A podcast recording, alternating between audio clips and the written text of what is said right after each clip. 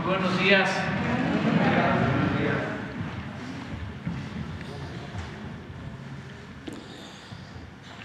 Vamos a informar el día de hoy, como todos los martes, sobre la situación de salud. Ese es el tema principal. Y eh, vamos eh, desplazando en la información la situación de la pandemia porque afortunadamente las cosas eh, han mejorado mucho y eh, se va a seguir informando, pero cada 15 días. Además, el doctor Hugo López Gatel nos fue a representar a la Organización Mundial de la Salud, que ha hecho un buen papel y eh, cuando regrese ya nos informa sobre la pandemia. Ahora lo central, como hemos eh, acordado, es eh, toda la instrumentación del plan de salud, de el fortalecimiento de los servicios de salud pública, de cómo estamos trabajando juntos para garantizar que estén en, buen estado los centros de salud, las unidades médicas rurales, los hospitales, que no falten los médicos, los especialistas, las medicinas, que se vaya regularizando la situación de los trabajadores de la salud, en fin, ese es el plan que ya está en marcha. Comenzamos en Nayarit, vamos bien, y sobre eso va a informar Choé eh, Robledo, que es el encargado de coordinar este plan de bienestar para la salud. Antes eh, vamos a dar respuesta a una inquietud que se presentó eh, en esta conferencia sobre eh, tratamientos utilizados que pueden poner en riesgo la vida de las personas, eh, no controlados, no este, vigilados, no aplicados adecuadamente. Entonces, eh, sobre eso va a hablar tanto el doctor Jorge Alcocer como Alejandro Schwartz, que eh, tienen toda la información al respecto. Si les parece, comenzamos con el doctor Alcocer, luego Alejandro y luego Zoe.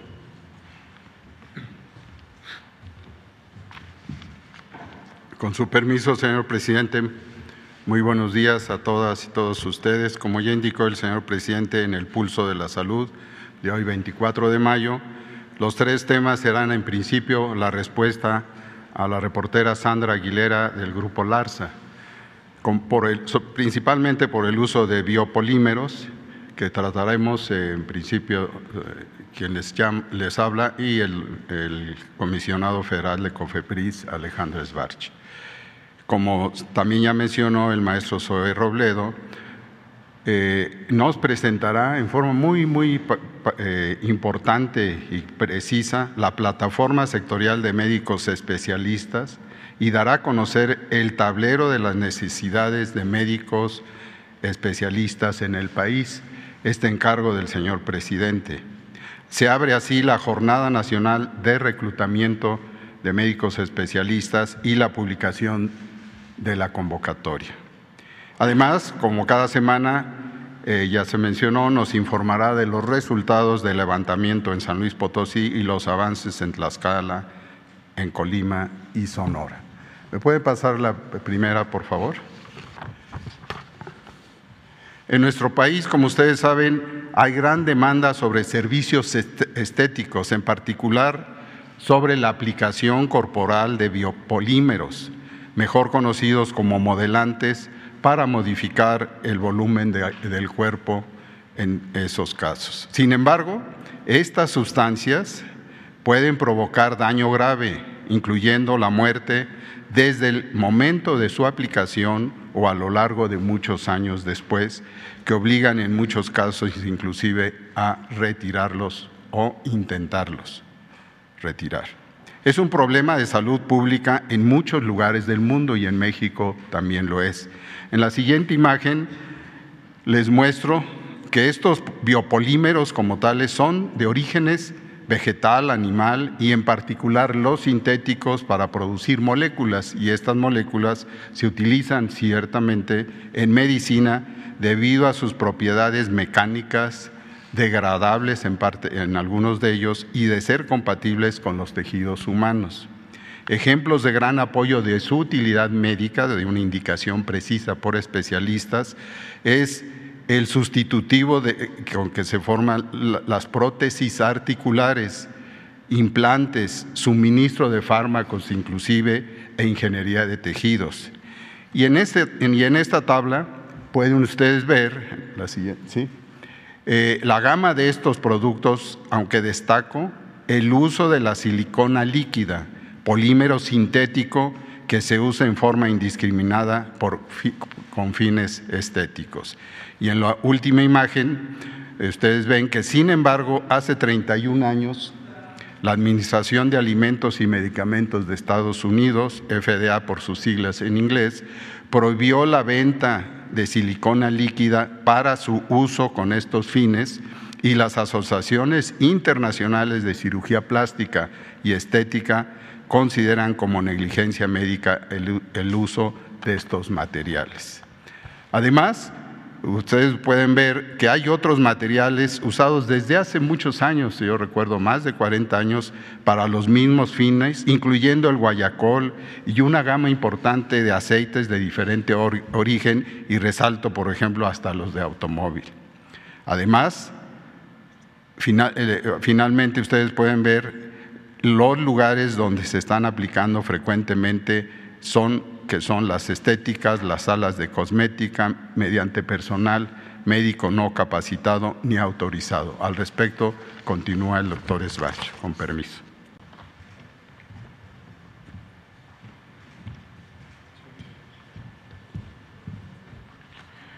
Muy buenos días, señor presidente, maestro, director, señores periodistas. El día de hoy vamos a platicar sobre las clínicas clandestinas y sobre los procedimientos estéticos irregulares. Tal como fue señalado en esta mañanera, esto es un eh, problema prioritario para la salud pública de nuestro país en virtud del alto riesgo sanitario que significa. Siguiente, por favor. Hemos identificado dos problemas prioritarios que ponen en alto riesgo la salud de la población. Por un lado, las clínicas eh, quirúrgicas clandestinas, clínicas que no tienen ningún tipo de aval técnico eh, que ponen en riesgo la salud y los denominados productos milagro, actualmente eh, llamados por la por Secretaría de Salud y por la Autoridad Sanitaria como productos engaño. Siguiente, por favor. Estas clínicas son clínicas que carecen de infraestructura, carecen de personal médico capacitado y eh, utilizan insumos no autorizados o caducos. Muchas veces estos insumos son eh, realmente robos al sector público que eh, derivan en estas clínicas subóptimas. Eh, también estas clínicas carecen de permisos eh, sanitarios. Aquí vemos una foto de un operativo realizado en abril de este año en el cual identificamos una sala de recuperación posoperatoria debajo de una escalera que, refleja eh, la falta de estándares y la inseguridad que representan estas clínicas para nuestra población. Siguiente, por favor. Aquí vemos los procedimientos más comunes aplicados en estas clínicas. Llama la atención el uso de biopolímeros ya expuestos por el señor secretario. También vemos aquí una imagen de un operativo realizado en abril en Jalisco, donde podemos ver una sala eh, operatoria, una, sala quirúrgica y una máquina de anestesia eh, eh, con elementos de subestándar muy altos. Siguiente, por favor. A partir de ello, desde febrero del 2020, COFEPRIS ha desplegado una serie de acciones muy importantes, acciones que consideramos contundentes, que han reflejado en 316 operativos de vigilancia sanitaria, 78 establecimientos ya clausurados, en toda la historia de Cofepris se habían calculado solamente 15 establecimientos y de tan solo a febrero a la fecha hemos podido eh, cerrar 78 establecimientos en virtud del alto riesgo que significa para eh, la salud humana de nuestra población y asimismo se han eliminado 769 publicaciones que consideramos engañosas por ofrecer eh, servicios sin la justificación técnica que avalen lo que prometen. Siguiente. Invitamos a la población a dos cosas. Uno es identificar que los procedimientos estéticos donde lo vayan a hacer tengan el aval de COFEPRIS, tengan el aval de la autoridad sanitaria. Y lo segundo es que estos procedimientos sean hechos por facultativos, que tengan el reconocimiento académico para poder hacer el procedimiento en cuestión, reconocido por la Secretaría de Educación Pública con la cédula profesional. Asimismo, ponemos a disposición un eh, teléfono para denuncias ciudadanas y poder continuar con esta vigilancia sanitaria y garantizar que todos los procedimientos que se hagan en nuestro país sean seguros. Siguiente. Paralelamente a esta problemática, desafortunadamente, y nosotros pensamos que eh, de forma paralela al proceso de desmantelamiento del sector público florecieron estos productos que eh, estuvieron denominados durante muchísimos años como productos milagro y por instrucción del señor secretario a partir del 24 de noviembre del año pasado, la autoridad sanitaria los llama como son, son productos engaño, no tienen ninguna cualidad milagrosa, son productos que eh, prometen mucho y no curan nada, son productos que no tenemos trazabilidad de las sustancias ni de los excipientes para realizar estas, estos productos y que en virtud de esto ponen en altísimo riesgo la salud de la población. En conjunto con eh, un grupo muy creativo de jóvenes construyendo el futuro que trabaja en el interior de COFEPRIS y con una alianza estratégica con el Canal 11 hemos eh, establecido y hecho una campaña de publicidad para poder eh, explicar lo que significa los productos engaño, antes productos milagro y mantener a la población alejada de ellos. Detén la apariencia de arrugas Elimina cualquier grano de la cara. Esculpe tu rostro. Haz borrón y cuenta nueva con el mágico Borra Todo. Envía un SMS con la palabra engaño y te mandamos una dotación para todo el año. Si cura todo, no cura nada. No son productos milagro, son productos engaño. No pongas en riesgo tu salud. Llama a la línea 01800 Engaño, donde hacemos milagros. Escuchamos tus peticiones y mejoramos nuestra fórmula. ¿Quieres ayuda en el control de peso? Lo agregamos. ¿Reducir cintura? ¡Claro! Y ahora también regula el apetito. Dinos qué necesitas y lo agregamos a sus propiedades. Si cura todo, no cura nada. No son productos milagro, son productos engaño. Esta campaña, eh, la COFEPRIS y la Secretaría de Salud lo que queremos enfatizar es que la salud no es una mercancía, es un derecho de todas y todos los mexicanos. Por favor, hay que cuidarla, mantengámonos alejados de estos productos engaño, de estas eh, clínicas clandestinas y de estos mercaderes de la muerte. Muchas gracias.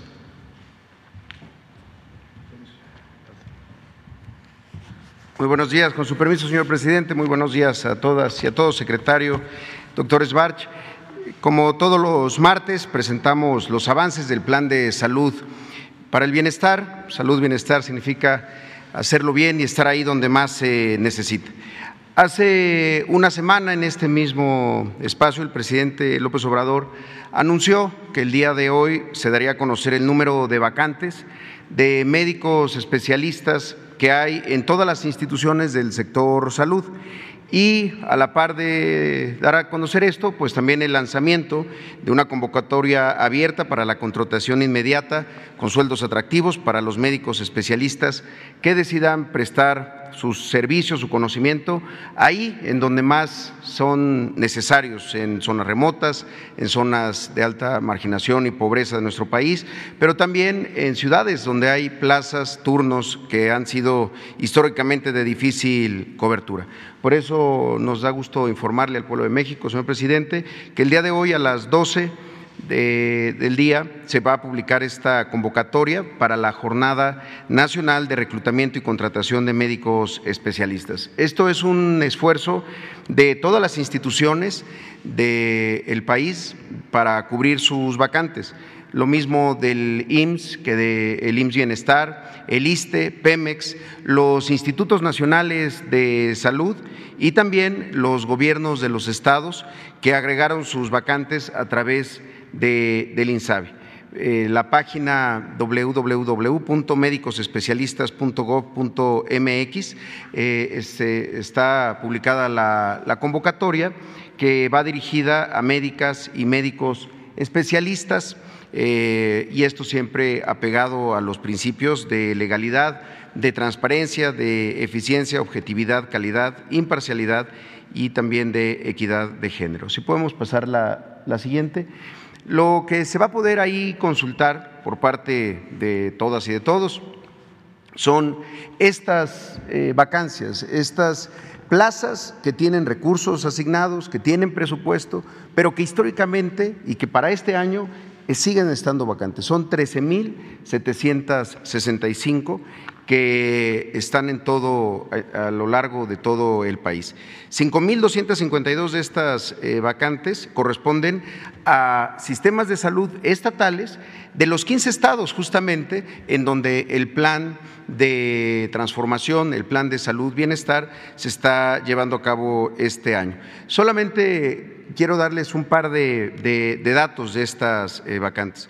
Si tomamos las cinco especialidades donde los, las instituciones tenemos más, más necesidad, si lo pueden ver eh, ahí, médico internista es la número uno, con 1.753 vacantes, médicos urgenciólogos con 1.728, ginecología y obstetricia 1.572, pediatría también con 1.517, anestesiología 1.367.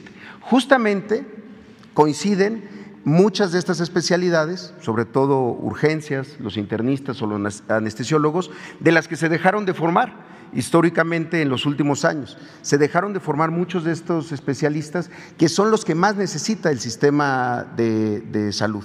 Desde luego todas las especialidades son importantes, pero estas, urgencias, anestesia, son de las que se dejaron de hacer sedes, se dejaron de hacer, eh, de dar becas y que justamente, como se ha presentado aquí también, se ha ido recuperando esta capacidad de formar a, estos médicos de estas especialidades. También, simplemente de estas cinco especialidades está el 57% de la, de la necesidad y sabemos, por la información que se cuenta, que hay muchos médicos de estas especialidades que pueden estar buscando eh, cómo, cómo, trabajar para el sistema de, salud. También es importante decir que hay estados como Veracruz, por ejemplo, o Michoacán, que tienen un número, que concentran un número importante de la, de la necesidad. Y también comentarlo de, por instituciones, eh, INSABI, tiene 8.272 eh, de estas vacantes, que son las que hacen falta en los estados nos informó Insabi que fueron 29 estados los que mandaron sus, eh, sus necesidades. le sigue el Seguro Social en su régimen ordinario con 2.588, el IMSS Bienestar con 1.765, Pemex con 133 y la Comisión Coordinadora de los Institutos Nacionales de Salud y Hospitales de Alta Especialidad con 28 eh, vacantes. Si podemos ver la, la siguiente. ¿Cómo va a eh, eh, hacerse esta convocatoria? Los médicos especialistas, médicas especialistas de todo el país van a poder ingresar a esta, a esta página para hacer el proceso de registro, con, completando datos eh, generales, su nombre, eh, la CURP, eh, un RFC y un correo electrónico y la contraseña para que generen un, usuario, un número de, usuario. Ya con ese usuario que se les manda por correo electrónico, van a poder acceder a la, plataforma. Se pueden pasar la siguiente para y, se puede ir viendo ahí cómo, cómo, es todo este, todo este proceso. Una vez que ingresan a la, plataforma con su usuario y, contraseña, van a poder ingresar el resto de la información, cuál es su especialidad, la cédula de esta especialidad. Bueno, aquí está desde, desde el inicio, ingresan a médicos especialistas, ahí eh, se le pide que ingresen al registro, ahí este, esta información va a estar pública para todas y para, para todos. Ingresan al registro, generan su usuario y generan su, su contraseña se le piden estos datos, nombre completo, apellido paterno, materno, la CURP, el RFC y un correo electrónico para poder entrar en, contacto. Además de la especialidad que tienen y el, lugar de residencia eh, actual. A partir de, esto se, guarda, se genera este, este mensaje en donde se le anuncia que se creó una cuenta exitosa y se envía un correo electrónico que eh, le llega a los, a los postulantes. Ya con este correo electrónico vuelven a ingresar para ya eh, eh, poner su número de usuario y aquí eh, empezar a, llenar el resto de los datos. Se precargan los que habían cargado, los que habían dado previamente y se pide otra información, el domicilio, los datos de contacto, el grado de estudios y seleccionan la especialidad. Y también ahí eh, importante decir que tienen que poner su cédula. En el caso de que de muchos médicos que no tienen tramitada su cédula, se puede poner en cuadro y la Secretaría de Educación Pública nos ha manifestado que agilizará el proceso para generación de la cédula. A partir de esto se va a hacer un registro exitoso y se genera un nuevo correo electrónico con el número de, folio que confirma ya este, este registro. Si pueden pasar a la siguiente. Posteriormente eh, se va a hacer esta eh, eh, convocatoria que estará abierta, hay que decirlo, a partir del día de hoy y hasta el día último, en el último minuto del viernes 3 eh, de junio estará abierta la, convocatoria. El día eh, martes 7 de junio, en este mismo lugar, vamos a presentar los resultados de esta eh, convocatoria y ese mismo día, el martes 7, se van a generar las invitaciones por correo electrónico para cada uno de estos médicos y médicas para que acudan a las 32 sedes que se van a instalar el 11 de junio, sedes de recepción de toda la documentación y no solo de recepción, ahí estaremos todas las instituciones que estamos eh, buscando a los médicos especialistas para que puedan iniciar ya sus procesos de contratación. Se van a presentar ahí todas las, eh, las opciones que pueden tener, por eso es que en, el segundo, en la segunda etapa el médico le estamos pidiendo que nos diga directamente a partir de su especialidad, cuál es la, unidad en donde quisiera laborar y tener tres opciones. Por unidad ya se incorpora pues en qué estado, y también en qué, en qué municipio se encuentra esta localidad, además del turno que está, que está vacante, ya sea el turno matutino, el vespertino, el del turno nocturno, la jornada acumulada, homologado esto en cada una de las diferentes eh, instituciones. Eh, eh, creemos que con esto vamos a poder recibir pues, una amplia cobertura de estas más de 13 mil plazas que han estado vacantes en las instituciones de salud durante tanto, durante tanto tiempo. Y también eh, la próxima semana pues, daremos un informe del avance sobre esta, sobre esta convocatoria y esta jornada nacional de reclutamiento y contratación de médicas y médicos especialistas. También queremos informar el día de hoy que concluimos el levantamiento, como se informó, en San Luis Potosí. Agradecerle al Gobierno del Estado, al gobernador Ricardo Gallardo, porque hemos trabajado de, la mano en estas visitas a 303 unidades de primer nivel, 13 hospitales de segundo nivel y dos hospitales de tercer nivel. 95 personas eh, del sector salud participaron en 14 equipos de trabajo y estos son los primeros resultados que tenemos. Si nos pueden pasar la siguiente.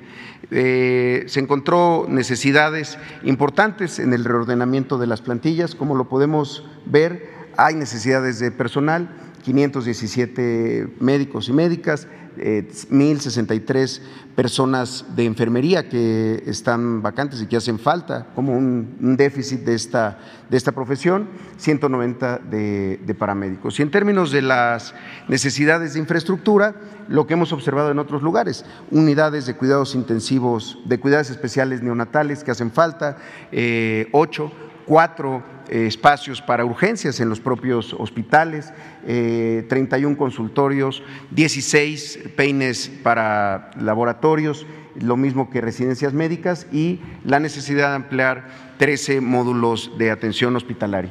En términos del equipo, tanto de primer como de segundo nivel, lo que se observa también es que hacen falta 2.907 equipos en el primer nivel, equipos que son eh, desde fonodetectores de latidos fetales hasta estetoscopios y en el segundo nivel lámparas quirúrgicas, camas eh, quirúrgicas, eh, rayos, rayos X, incubadoras, camas, refrigeradores para en los mortuorios, en fin, hay una ah, carencia importante de equipo en el, en el segundo nivel de, atención. Eh, y queremos eh, comentar, y que sea la voz de la doctora Tania Trejo, quien pueda comentar qué son estos levantamientos, como el que se llevó a cabo ahora recientemente en San Luis Potosí. Si nos pueden poner el.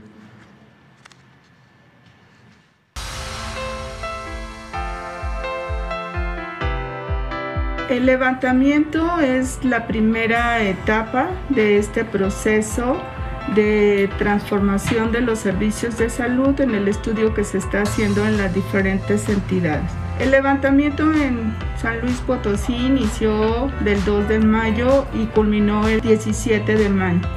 Se visitaron 318 unidades médicas de la Secretaría de Salud correspondiente 303 a primer nivel de atención, 15 entre las 15 de segundo y tercer nivel de atención. Podemos decir que ya tenemos un panorama de cómo se encuentran las unidades en cuanto a su infraestructura, cuál es su plantilla de personal, es decir, cuáles son sus necesidades eh, aquellas plazas de especialistas y subespecialistas que están vacantes, los turnos que se van a tener que cubrir en relación a médicos y enfermeras, eh, eh, el estado que guardan las estructuras de las unidades y por supuesto el estado y condiciones del equipamiento de todo lo que es este equipo que se relaciona con la seguridad del paciente. Después de la etapa de levantamiento viene la concentración de la información y el análisis de la misma para obtener ya los resultados finales y el estatus eh, de inversión que se requerirá para que estas unidades cumplan con el modelo de atención del programa IS Bienestar y ofrezcan una atención de calidad y de seguridad en el paciente. Como nos lo indicó el presidente, son levantamientos de campo, son diagnósticos que se hacen eh, en el lugar eh, y no desde el escritorio.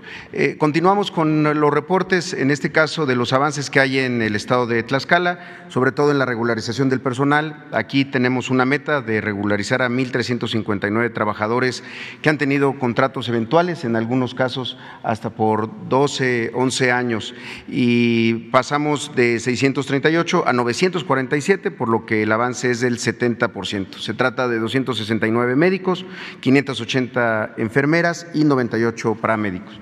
Si podemos pasar a la siguiente.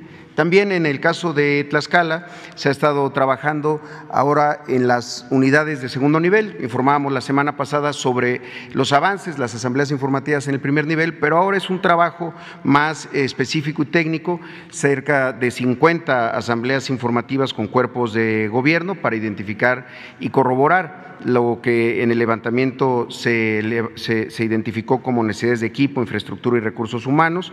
También se han capacitado en los 10 hospital, en 10 hospitales sobre el modelo de atención. Eh, también se ha hecho una revisión en 70% de las unidades de los consumos promedios mensuales de medicamentos para poder así calcular el abasto a partir de las recetas surtidas que se eh, emiten todos los días y que se completan satisfactoria o insatisfactoria también se tiene ya un inventario del almacén de la Secretaría de Salud y esta semana iniciamos con la instalación del sistema de administración de insumos para mejorar el control de entradas y salidas de medicamentos y de material de curación.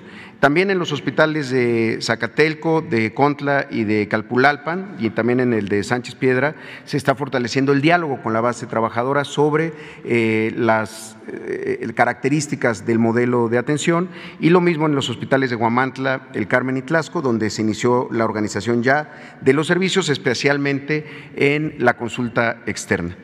Eh, la siguiente, también tenemos un informe sobre esta jornada quirúrgica oftalmológica que se llevó a cabo en, en Nayarit.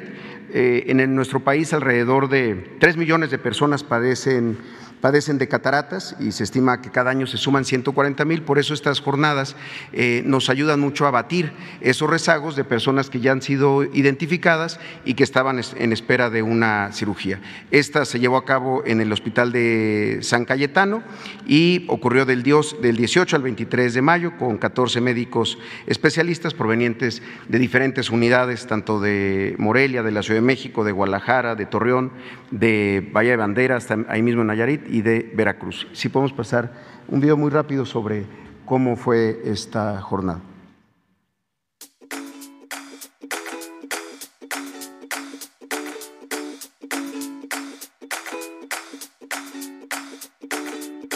Estamos en la unidad eh, rural de San Cayetano de IMSS Bienestar, realizando una jornada de cirugías de catarata y terigión. El objetivo de esta jornada es operar y atender a la población para ofrecerles una mejoría en su calidad de vida.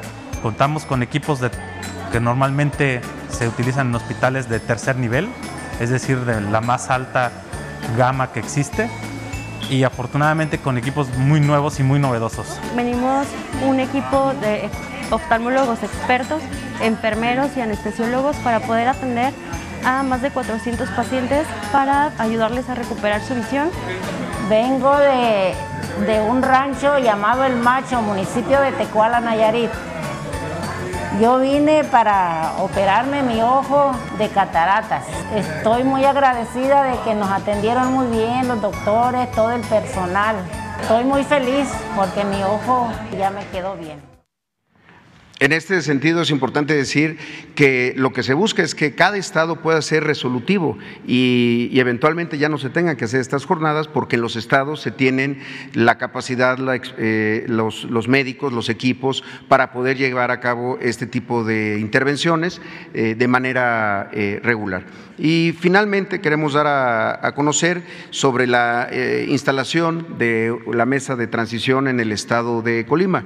El secretario Alcocer y su servidor estuvimos la semana pasada. Estas mesas de transición lo que buscan es eh, dar a conocer, eh, informar a autoridades eh, de, cada uno de los estados, lo mismo a los integrantes de los congresos estatales, las comisiones de salud, los presidentes municipales, el Poder Judicial, las universidades, las cámaras empresariales, los organismos sindicales, sobre el proceso y el estatus de su, de su avance. En Colima tuvimos una muy buena jornada, no solamente visitando los hospitales, sino también pudiendo eh, dar a conocer esto a, las autoridades, desde luego, eh, y a todo el personal de salud y encabezado por la gobernadora Indira Vizcaíno. Eh, podemos pasar a la siguiente. También tenemos una, un reporte sobre esto.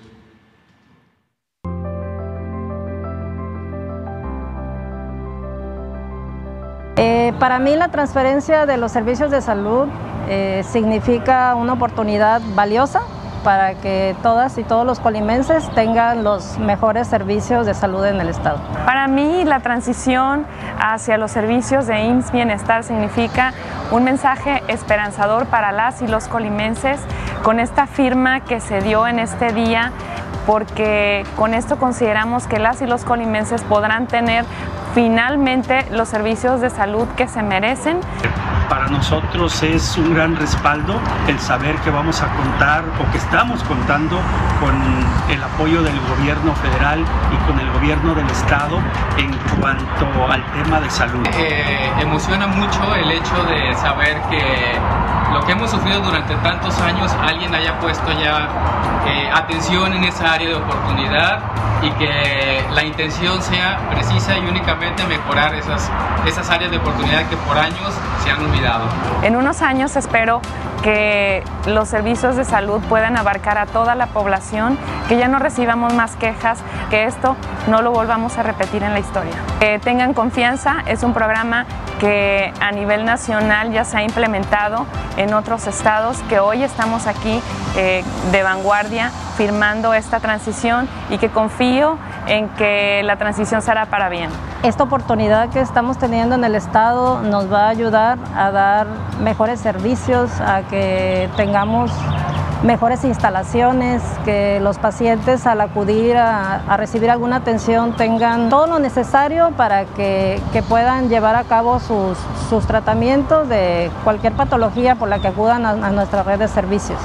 Tengan la confianza de que el gobierno federal, eh, a través de sus representantes en el sector salud, están buscando las mejores alternativas para que todos tengamos ese beneficio y ese derecho a la salud que por artículo y por ley nos corresponde a todos los mexicanos.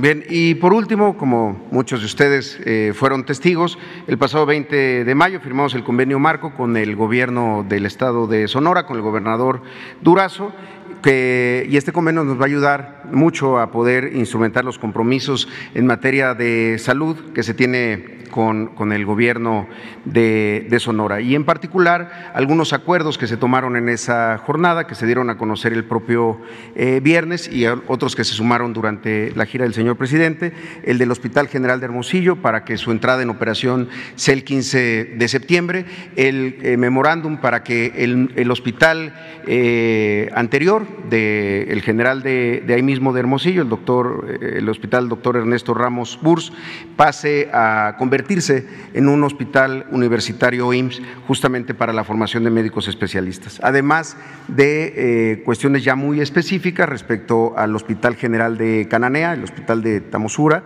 eh, además de las 10 unidades médicas que hay en esa zona de servicios y también sobre los avances del plan de justicia Yaqui, eh, sobre todo respecto a la construcción del hospital eh, en Bicam Switch, además de las diferentes unidades de primer nivel en, Loma de Bacum, en Loma de Guamúchil, en Torim, en Potam, en Uribis, en Uribis eh, que, tienen que estar listas para este, para este año.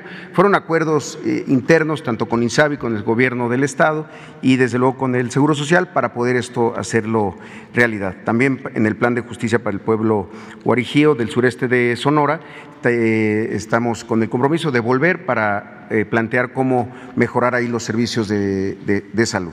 Y eh, para concluir, insistirle, invitar a todo el pueblo de, Nayarit y próximamente de Tlaxcala a usar este teléfono, el 895-32-213, el teléfono del pulso de la salud, para que nos hagan llegar diferentes eh, situaciones que puedan tener respecto a abasto de medicamentos, a atenciones médicas que se puedan haber visto postergadas, a cuestiones incluso de trato, porque estamos generando folios para su solución de de, manera eh, oportuna e inmediata. Será todo por nuestra parte, señor presidente. muchas gracias. Además quedó Hans Salazar y este y luego empezamos. Ustedes tres para que dos, tres, cuatro. cinco. Te esperas por Buenos días, presidente. Buenos días, Hans Salazar de Noticiero en Redes. A propósito del tema de la salud, eh, del pulso de la salud del día de hoy, yo quiero preguntar eh, respecto a los temas de la salud mental. Es uno de los temas eh, que se ha ido agravando a nivel mundial, incluso con el tema de la propia pandemia. Eh, hay problemas de ello también en este sentido en varios de los servicios que se brindan por parte del gobierno. Digo, sabemos que es una transición. Ahora mismo se han planteado varios temas al respecto de esta transición, pero eh, quisiera yo particularizar, especificar esto porque eh, llamar la atención, pues para saber cuáles son las estrategias al respecto y si en estas plazas también se están considerando también estos servicios para reforzar. El tema de la salud mental es tan grave que también va en aumento eh, los suicidios, la falta de atención, la falta de medicamento, por ejemplo, en, la atención psiquiátrica es prácticamente de discapacidad o de vida o muerte.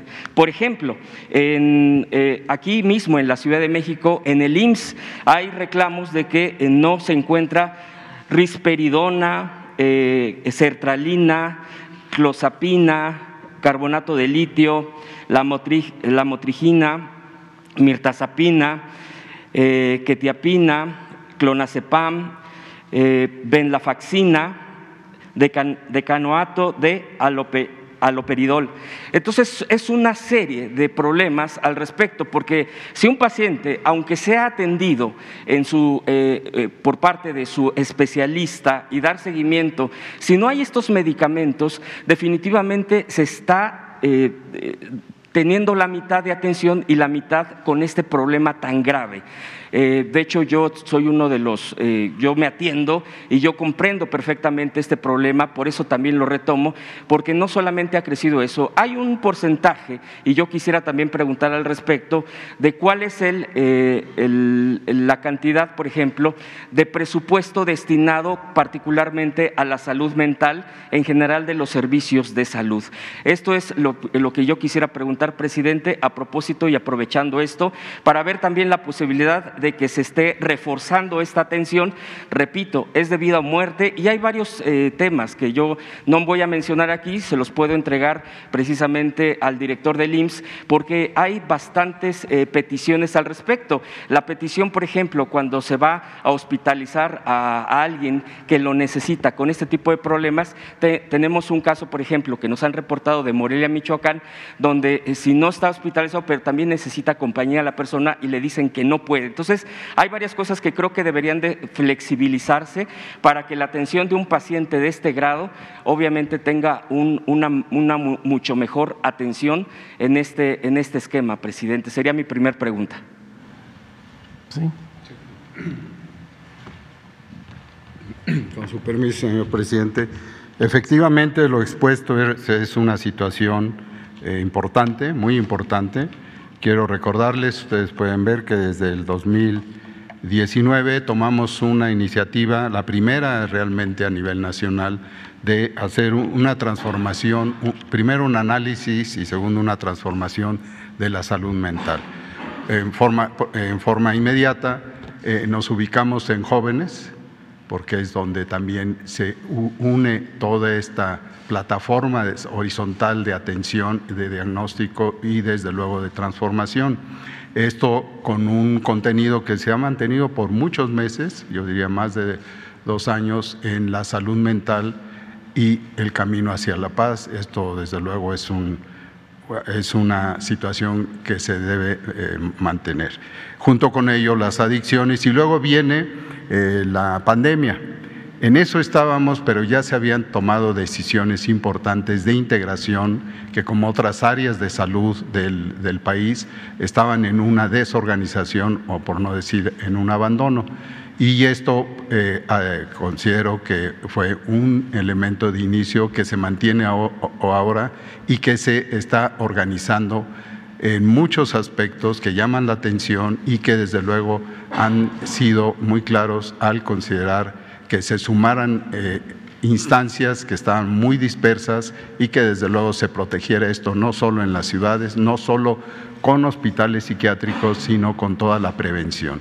Aquí la pieza, la parte preventiva es fundamental y en abril del 2019 se integró precisamente la atención primaria a la salud en su eh, reforzamiento ante el mundo y en especial aquí en México se hizo eh, como sede de lo que es la prevención, atención primaria a la salud, donde ah, eh, se unió de principio la salud mental y sigue presente. La Organización Panamericana de la Salud participó inclusive en ello. ¿Qué quiero decir en la práctica? En la práctica, eh, lo que ha llamado mucho la atención es que ya no hay hospitales psiquiátricos. Voy a tomar esta situación como una decisión, una decisión que no solo es en México, es una decisión que progresivamente, desde hace una década, se ha tomado como una realidad de que un paciente, un individuo con, con alteraciones de salud mental y más ahora después de la pandemia, requiere una atención integral desde la familia y desde luego tomando en cuenta que tienen en nuestro país durante la pandemia, vimos que el 70% de aquellos que tuvieron un, desarrollo grave de la afección por el virus, el 70% tenían otras comorbilidades. Y parte de esas comorbilidades eran precisamente su afección de la salud mental, que fueron, que fueron desde luego magnificadas por la situación de la pandemia. En otras áreas, esta reestructuración, además de dar la oportunidad de que en hospitales generales se tenga un espacio y que se está considerando en esto que se pregunta sobre la, la presencia y la solicitud de especialistas en la salud mental, tanto psicólogos, muy importante, como psiquiatras que se llaman y participan en cada una de estas este, nuevas, eh, nueva forma de ver el sistema de salud en general. En ese, en ese camino, desde luego, y tomo el apunte, los medicamentos han tenido una cierta dificultad para su adquisición por su producción y además por el uso indebido de estos. Ustedes saben una paradoja, el fentanilo. El fentanilo se usa eh, como droga y desde luego tiene su ubicación en ciertas situaciones médicas ligadas a, pues a su uso en cirugías, en anestesias, etc. Entonces, en forma ya resumida, tenemos esta integración de las unidades, las, las unidades en comunidades que se dan en una relación con las otras eh, eh, unidades en las redes de llamadas de la atención con hospitales que tienen un centro de atención de la salud mental y progresivamente esto se va a ir y ya estamos en, por cierto, los invito a conocer que el próximo fin de semana arranca Diálogos en Confianza del Canal 11, que es una, eh, una también una estrategia para ir eh, informando a la población y en este caso va a ser sobre la salud mental y su interacción, desde luego, con la enfermedad viral que tenemos todavía eh, que atender, el, COVID-19. Eh, lo del seguro social y relacionado con los medicamentos lo vemos hoy y les informamos. Muchas gracias. Eh, yo quisiera preguntar también en este sentido, de paso, el tema del Hospital General que se ha demolido en Zaragoza y que sigue pendiente ahí, si es que ya no se puede construir en ese lugar, porque muchas veces la población está preguntando al respecto, aprovechando también este tema de atención de salud pública, presidente. Sí, este, cuando se habla de, de salud pública, pues es todo. Y desde luego que se incluye la salud mental y toda la infraestructura que se necesita, que se requiere. Eh, en este caso, si hace falta el hospital y si así lo deciden los especialistas, se va a construir. Eh, lo mismo en el caso de los médicos, los medicamentos. Hemos insistido bastante que no se trata de un cuadro básico sino de todos los medicamentos. Es un desafío importantísimo el garantizar el derecho a la salud. Nos vamos a dedicar eh, durante el tiempo que falta del gobierno que represento a dejar un buen sistema de salud eh, integral, eh, completo y gratuito, que no eh, sea indispensable el dinero, que la atención médica, los medicamentos, los estudios clínicos, prótesis, todo gratuito. Sobre todo para la población sin seguridad social, que es la mitad de la población del país. Pero también estamos eh, mejorando toda esta infraestructura de salud pensando en derechohabientes del seguro y del ISTE, que viven en poblaciones apartadas en donde no hay clínicas del seguro ni del ISTE, los maestros que trabajan en el medio rural con sus familiares, ¿dónde se atienden si las clínicas están en las ciudades? Y vamos a tener en todo el medio rural pues una red de hospitales y pues eh, pertenecen al ISTE, pero son ciudadanos y de acuerdo al artículo cuarto de la Constitución se debe de garantizar el derecho a la salud. Entonces, esa atención médica al maestro es la base de la atención a todos los eh, habitantes del país. En eso estamos, estamos trabajando eh, todos los días y nos reunimos dos veces a la semana, todo el equipo del sector salud. Como tratamos el tema de la pandemia, que nos unimos todos, así ahora estamos construyendo, levantando el sistema de salud pública del país. Presidente, respecto a lo del hospital, ¿qué dice usted que tendría que ser evaluado por los especialistas para ver si es factible o no su construcción? ¿Cuándo pudiera ser aproximadamente un límite de tiempo? Ya que usted mismo ha dicho que las, las obras de este sexenio se acaban en este sexenio. Entonces, por la misma, la consiguiente, hay mucho interés en esta zona de oriente, que es Iztapalapa, que es la parte de junto a Nezahualcóyotl, es una zona bastante, es una zona de mucha densidad. Entonces, quisiera saber, presidente, si pudiera plantearse algún, algún mes, eh, si fuera este mismo año que se estuviera decidiendo esto de la construcción del hospital del IMSS. Sí, es un plan, eh, se están haciendo los levantamientos, como aquí se explicó, y eh, en las visitas que se hacen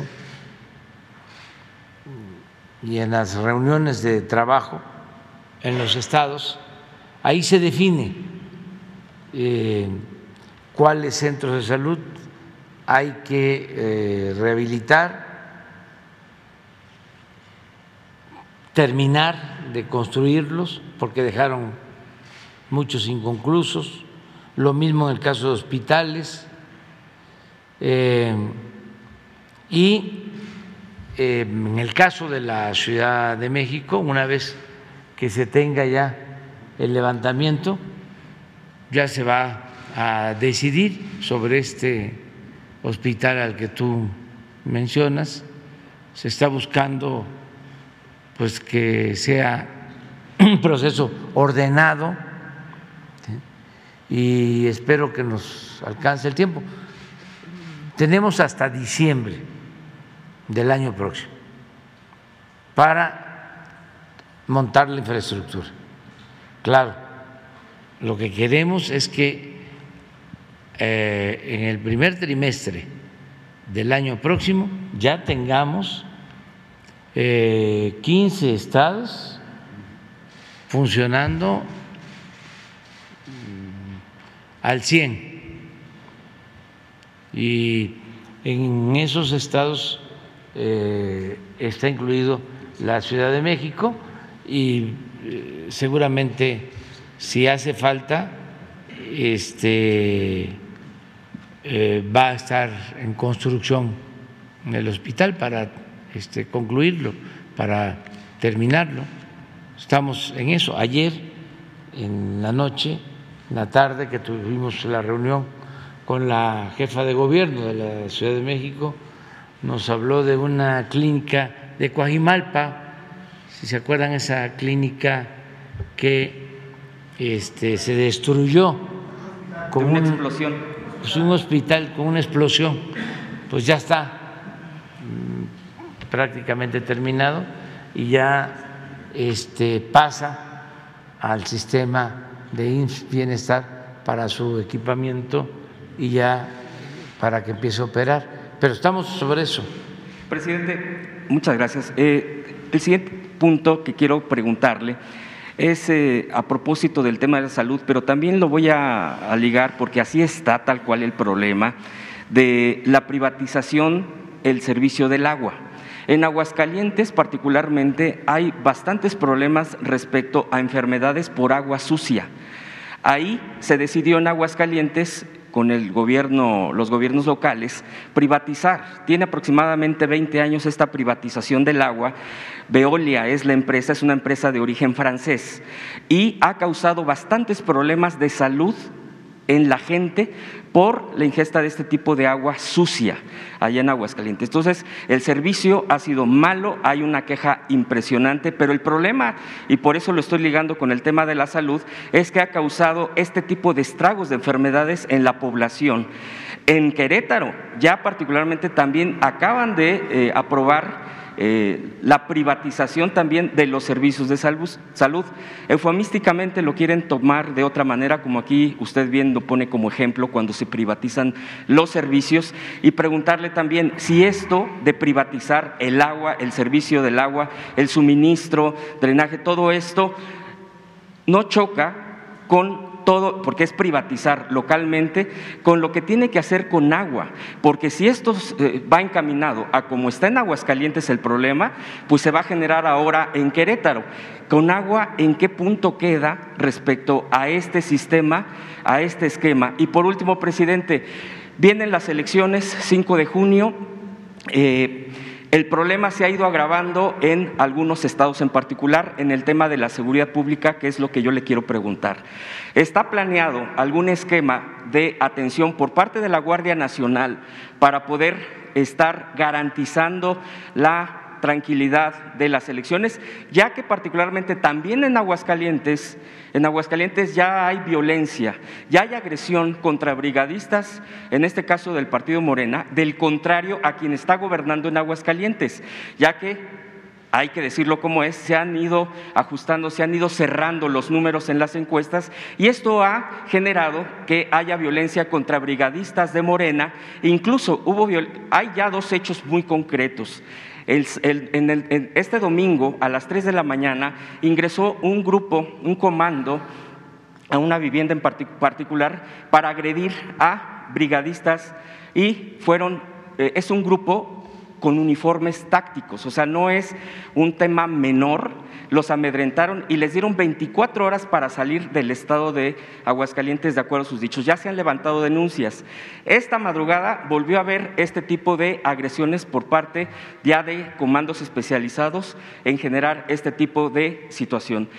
En Tamaulipas hay ya denuncias, ya hay carpetas de investigación contra presidentes municipales, ya que en este caso el gobernador Cabeza de Vaca, bueno, pues es quien sigue gobernando, se tambalea el tema, digo, hay que decirlo como es, porque también en las encuestas no le están favoreciendo, y hay ya agresiones, ya hay bloqueos para que no lleguen líderes, ya incluso hay denuncia de atentado contra un líder regional, y así le puedo poner el ejemplo. Finalmente, en Hidalgo, eh, el propio Humberto Moreira, un exgobernador, señala a su propio hermano y a su propia cuñada, que es la candidata, de que son los reyes del fraude. Entonces, el INE no está realmente en un esquema de situación de atención de este tipo de cosas y se puede desbordar. La pregunta concreta es en el tema de la seguridad la gente, como dice usted, bueno, la gente le toca hacer lo que le corresponde en sus derechos político-electorales, en su activismo o no, en participar o no. Me parece a mí que la gente está haciendo lo propio de salir a la calle, de ejercer sus derechos, pero creo que de parte del gobierno federal le pregunto cuál es el, el tema de garantizar o de asumir una responsabilidad de parte de la Guardia Nacional para acompañar y que no se desborde esto de aquí al 5 de junio. Le agradezco, presidente. Sí, bueno, pues en el caso del agua es una decisión eh, soberana, es una decisión de los gobiernos eh, de los estados y eh, tienen en casi todos los casos el aval de los congresos locales. Entonces nosotros no podemos intervenir solo que eh, corresponda a manantiales o eh, aguas eh, federales que tienen que ver con la administración de la Comisión Nacional del Agua, lo que decías de Conagua, pero la distribución del agua en los estados, incluso en municipios, depende de las autoridades eh, locales. Mi recomendación, pues, es que este, se tenga mucho cuidado, eh, no, eh, como dicen los este, académicos, no es malo per se eh, el que una empresa administre la distribución del agua. Lo que sucede, por lo general, es que hay corrupción. La variable, dirían los tecnócratas, corrupción es la que lo echa a perder todo.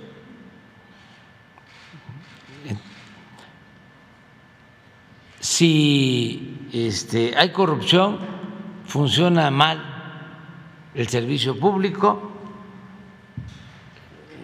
eh, estando privatizado o en manos de eh, las dependencias gubernamentales.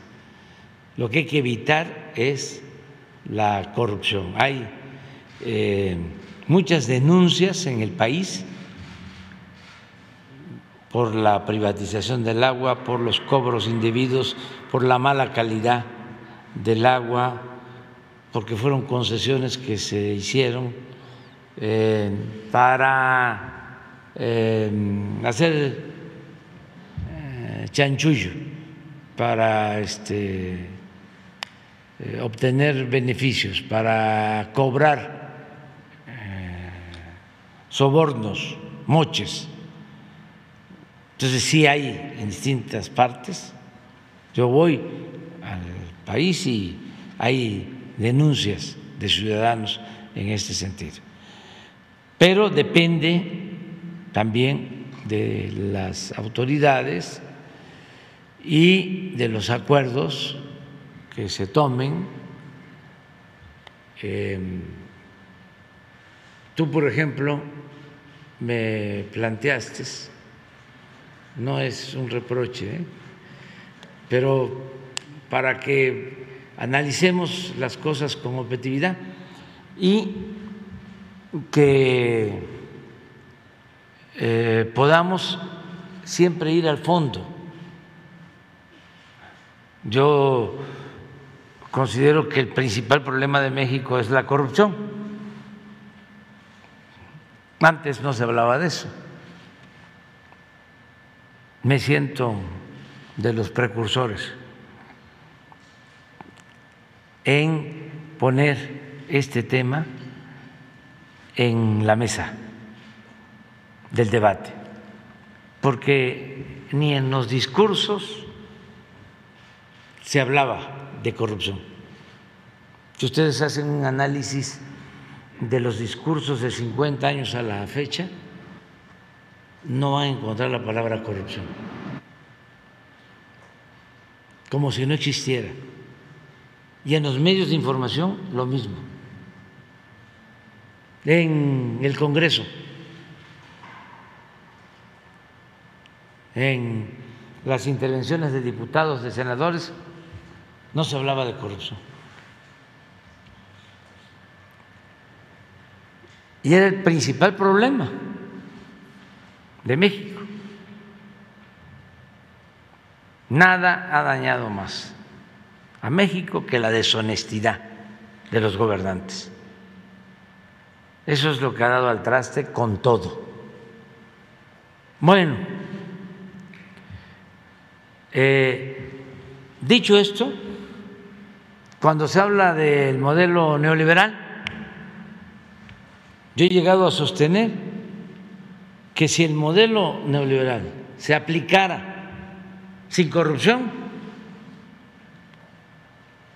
no sería del todo malo. Es que se puede tratar del modelo económico más perfecto pero con el agravante de la corrupción no sirve nada.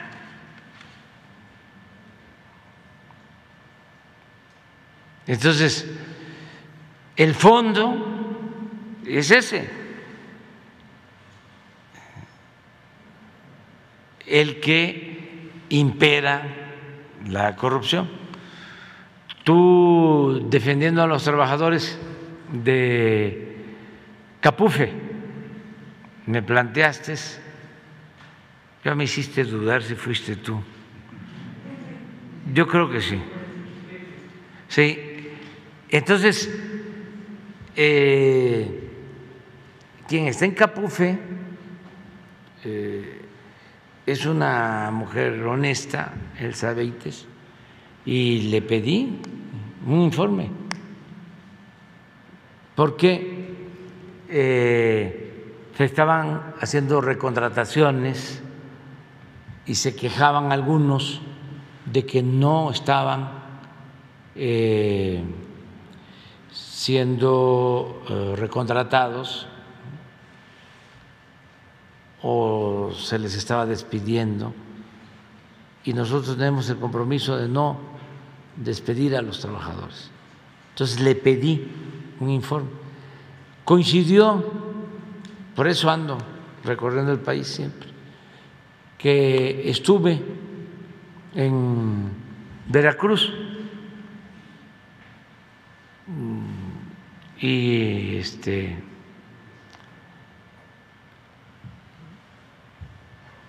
me vine por carretera de Veracruz a la Ciudad de México y en dos casetas de Capuf, en Cuitláhuac y creo que en Córdoba, los trabajadores me protestaron por esto que se planteó aquí. O sea que era una demanda, pues, de los trabajadores. Esa es una demanda de los trabajadores. Este, en Fortín, era, fue la otra caseta. Y bien, en su derecho de pedir justicia. Y volví a pedirle el informe a Elsa Reitz. Y la verdad es que eh, me convenció de que había corrupción en las casetas. No en todas. Le presentó pruebas de que cobraban y no este, ingresaba el dinero.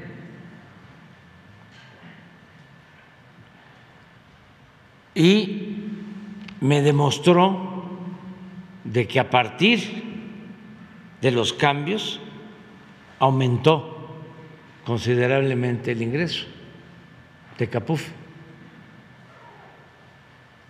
Entonces, eh, eso no tiene que ver nada con los derechos de los trabajadores, que deben de eh, protegerse y no puede eh, tratarse así a todos los trabajadores. Al contrario, siempre he dicho que la mayor riqueza de México es la honestidad de su pueblo. Pero la corrupción, en algunos casos, sí afecta. Sí, este, es, eh, como lo he dicho, más que una pandemia, una peste que debemos de eh, terminar. Entonces, esto es una reflexión a partir de lo que sostiene sobre el agua. Entonces, que la gente denuncie si este, hay corrupción, si cobran muy cara el agua, si el agua está sucia, si ya se sabe de que son empresas que han quedado mal en otros eh, estados pues entonces sí, eh, no dar el llamado beneficio de la duda.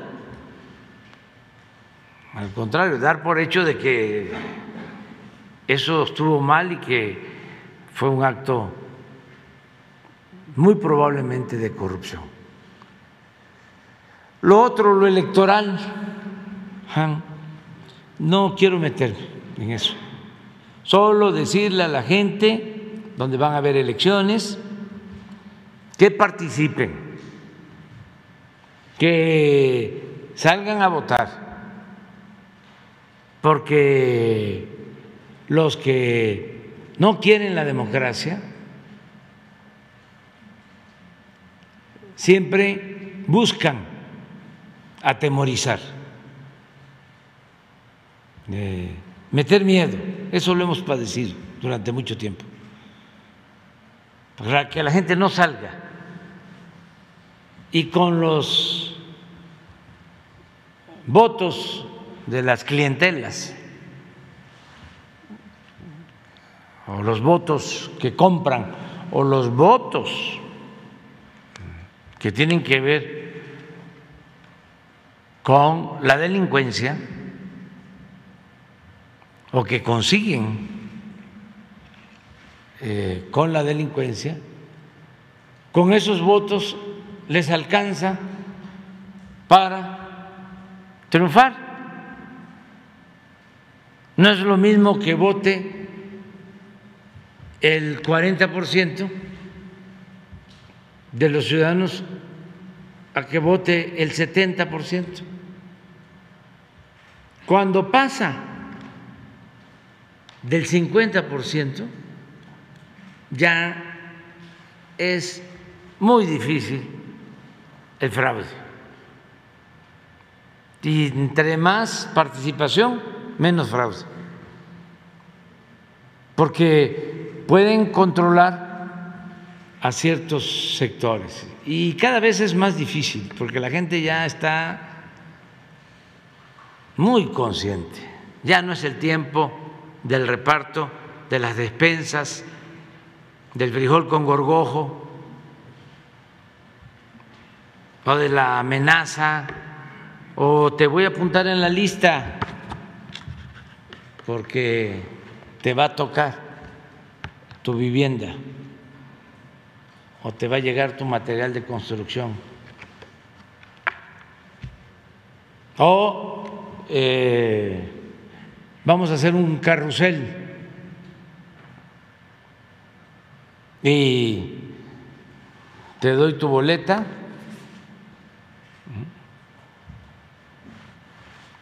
Me vas allá y la pones, ya está marcada. La metes a la urna y me traes la que te dan en blanco y te pago. Mil pesos, dos mil pesos. Había cosas eh, increíbles donde en los pueblos más pobres mataban una res que había carne. El día de la elección.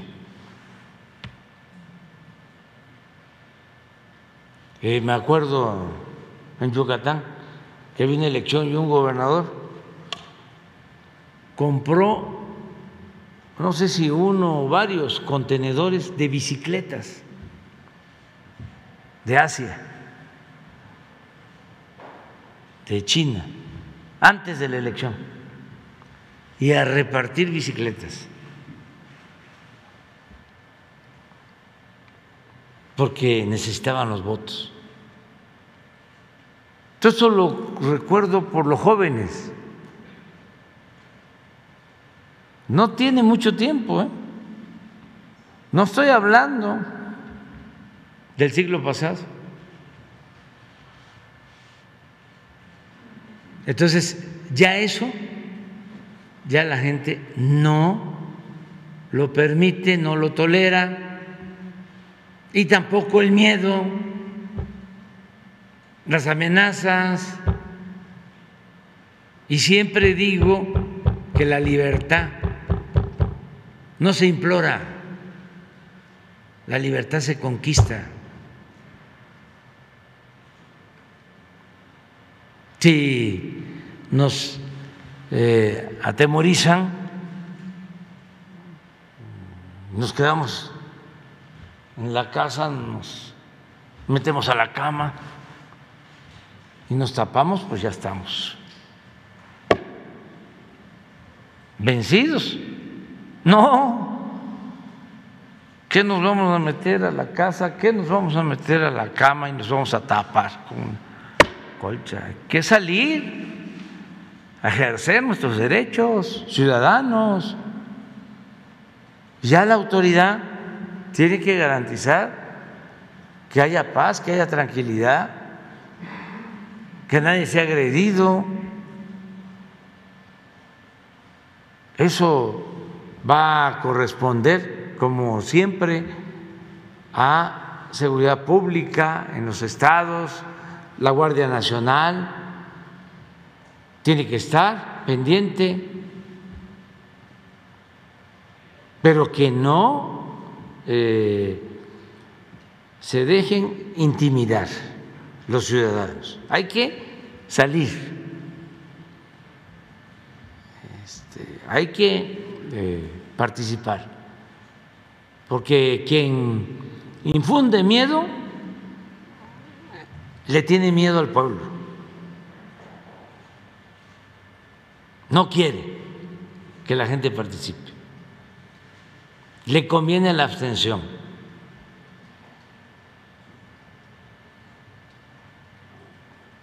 No sé si este, deba decir esto y no me vayan a multar los del INE, pero pues no estoy pidiendo el voto a favor de nadie, sino nada más que participemos, porque es muy importante la democracia. Hablaba yo de la importancia de acabar con la corrupción, pues es lo mismo. entre más democracia se tiene, menos corrupción. Porque cuando hay democracia hay competencia. Nadie en ningún nivel de la escala se siente absoluto, todopoderoso, porque es el pueblo el que decide. Y el arma más importante del pueblo en una democracia, en el caso de México, es la credencial del lector. Entonces, hay que participar. Eso es lo que puedo comentar. Bueno, vámonos con las compañeras. Gracias. Muy buenos días, presidente. Pues eh, dando seguimiento a combatir la corrupción, como usted dice, yo he venido cada mes aquí a dar cuenta de la corrupción, la voracidad de los edificios, las construcciones, el derrumbe que hubo en Puerto Vallarta. Quiero decirle que me siento muy afortunada de tratar con los funcionarios federales que he tratado, María Luisa Albores, la gente de Protección Civil, Senapre, todos ellos ya hicieron su trabajo. Estuvo Sofemat, también hizo su trabajo. Quienes no hacen su trabajo y que afortunadamente ya la maestra María Luisa Albores hizo cambios en la delegación Jalisco de Semarnat, se encontraron ahí situaciones irregulares.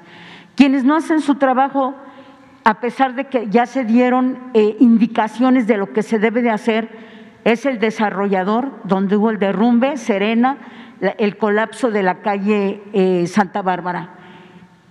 El problema es, y que sea yo tan reiterativa y estar aquí con ese asunto, y aquí le traigo ya documentos de otro desarrollo que ya está en riesgo, precisamente derivado del derrumbe, que es Paramount. Ellos están tratando de contener, de arreglar parte del edificio. Eh, la vez que estuve aquí, aquí estaba el canciller Marcelo Ebrard, eh, la comunidad quería platicar con él, él ya mandó un representante, ya hizo el licenciado eh, Andrés Gómez un recorrido conmigo, ya fuimos, ya vio, ya se dio cuenta de todo. Y desde aquí lo que pedimos es ahora que la pregunta, porque si pasa una catástrofe, como venimos antes a anunciarlo de el derrumbe y se dio, ahora yo no quisiera que pasara algo ahí, pero todo nos parece indicar que si no se actúa de inmediato, algo va a pasar. Si algo sucede, ¿quién va a ser el responsable? ¿El desarrollador, el perito, el que dio la licencia, el presidente municipal que estaba anteriormente, el que está hoy, que está cargando con todos los procesos legales que le dejaron? ¿De quién va a ser la responsabilidad si hay una catástrofe mayor? Y por eso He venido y a lo mejor parezco reiterativa con ese tema, pero son vidas, presidente, las que están en riesgo y hay que poner un alto a la voracidad y a la corrupción que ha habido en Puerto Vallarta en ese tema de las construcciones. Es por, ese lado. Y hablando también, eh, no sé si nos da alguna respuesta con respecto a esto que le digo, y me paso a otros asuntos que tienen que ver también con corrupción, que efectivamente es lo que ha adolecido a nuestro país, a Jalisco, a Puerto Vallarta. En el caso de. Este, hoy me presentó eh, Laura Velasco un informe sobre lo de Vallarta, hoy en la mañana, en la reunión de seguridad.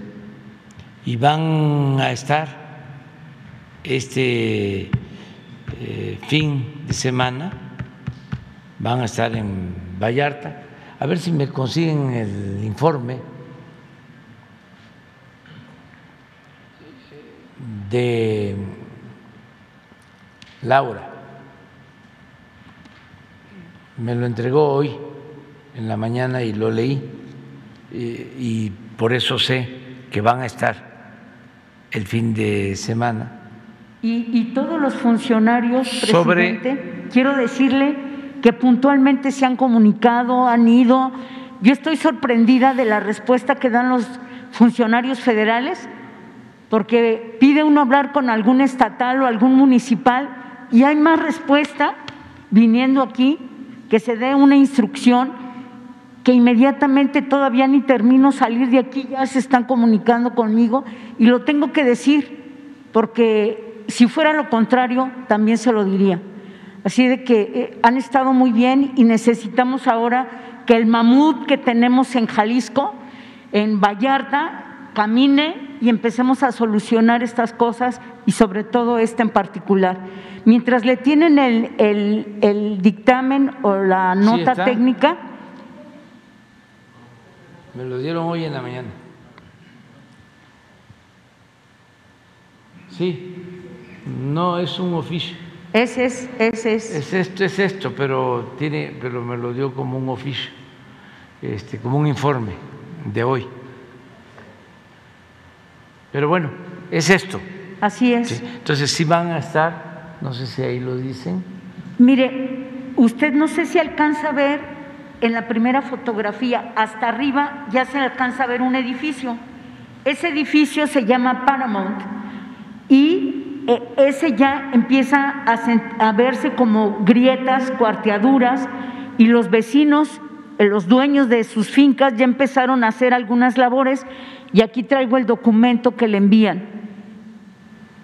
El desarrollador no ha hecho nada, las, las labores que le dijeron que tenían que hacer no se hicieron. El municipio entró una administración, salió la otra, la causante de dar tantas licencias de construcción, llámase, llámese Arturo Dávalos Peña, más de 155 licencias de construcción.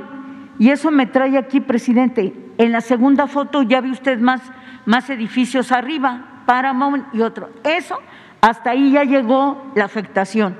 Por eso, la verdad sí, se requiere. Bueno, si te parece, este, ahora con Leti se ponen de acuerdo Sí. y ella este, te atiende para ver eso. Y si van eh, los servidores públicos, que aprovechen para ver el otro tema que estás tratando. Gracias. También decirle que aquí le traje el tema de pensiones eh, del Estado de Jalisco.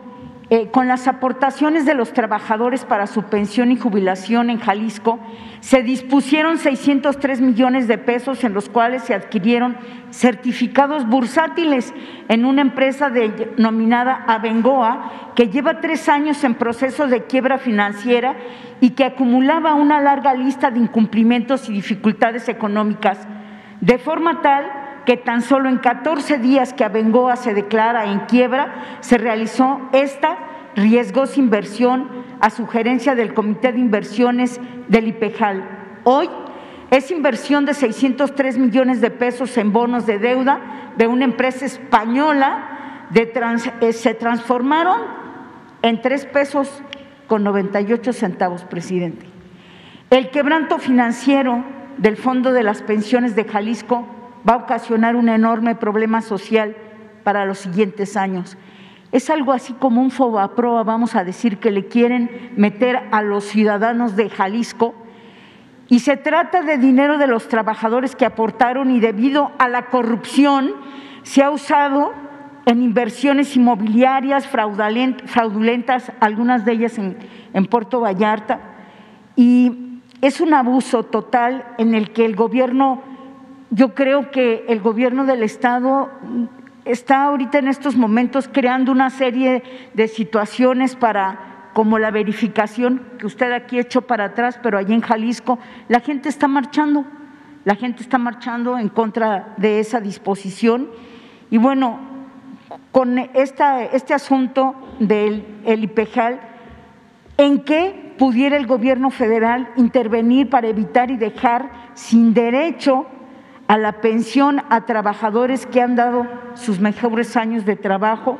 Y de acuerdo con el estudio, resulta particularmente alarmante que el déficit eh, actuarial del IPEJAL, que hoy asciende a 260 mil millones de pesos, cuando apenas hace tres años el monto de este déficit era de 57 mil millones de pesos. A efectos de dimensionar lo anterior, conviene destacar que el actual déficit actual de IPEJAL es prácticamente dos veces mayor que todo el presupuesto de egresos del Estado de Jalisco de 2022. Estoy hablando de 137 mil millones de pesos.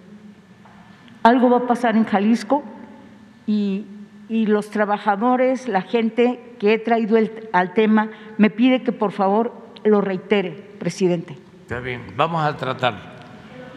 Ahí está el oficio. Sí, ese es. Sí, es la parte final.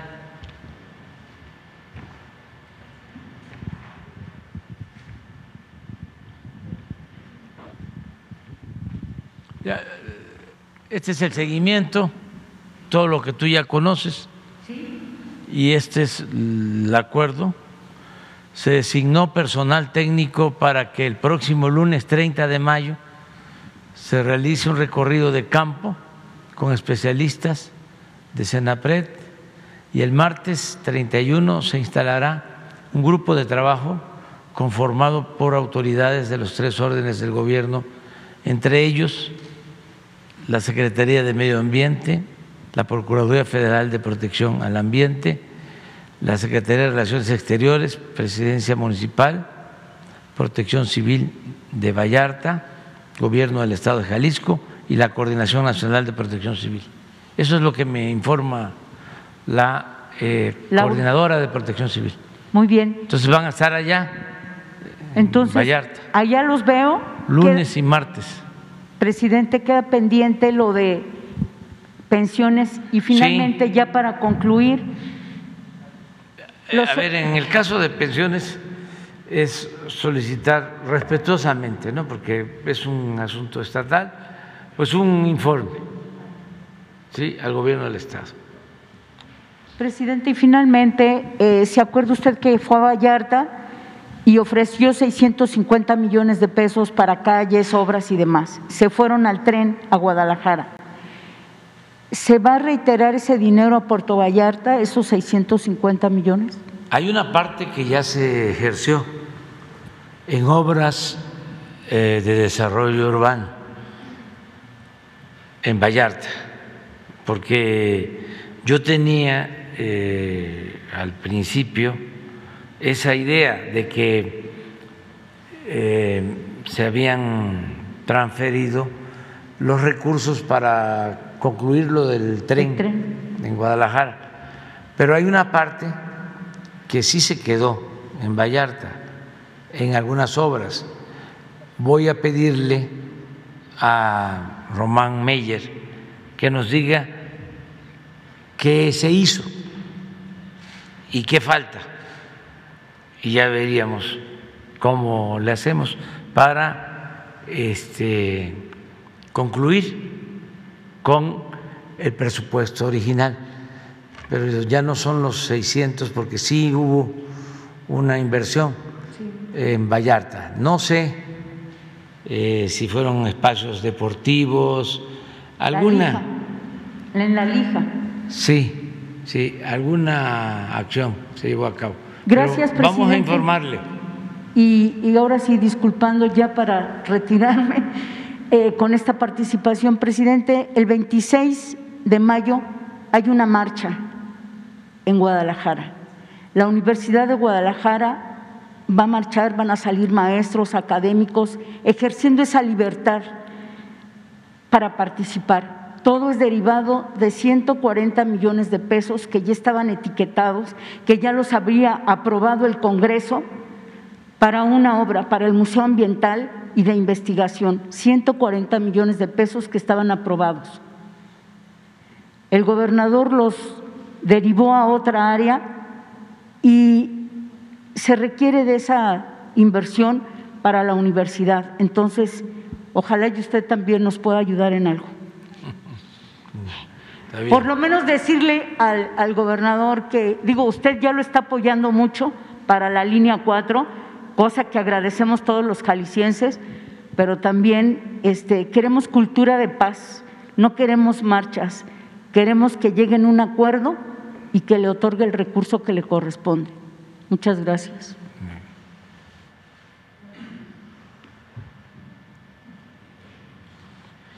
Buenos días. Eh, gracias, señor presidente. Buenos días, Liliana Noble de Pulso Saludable.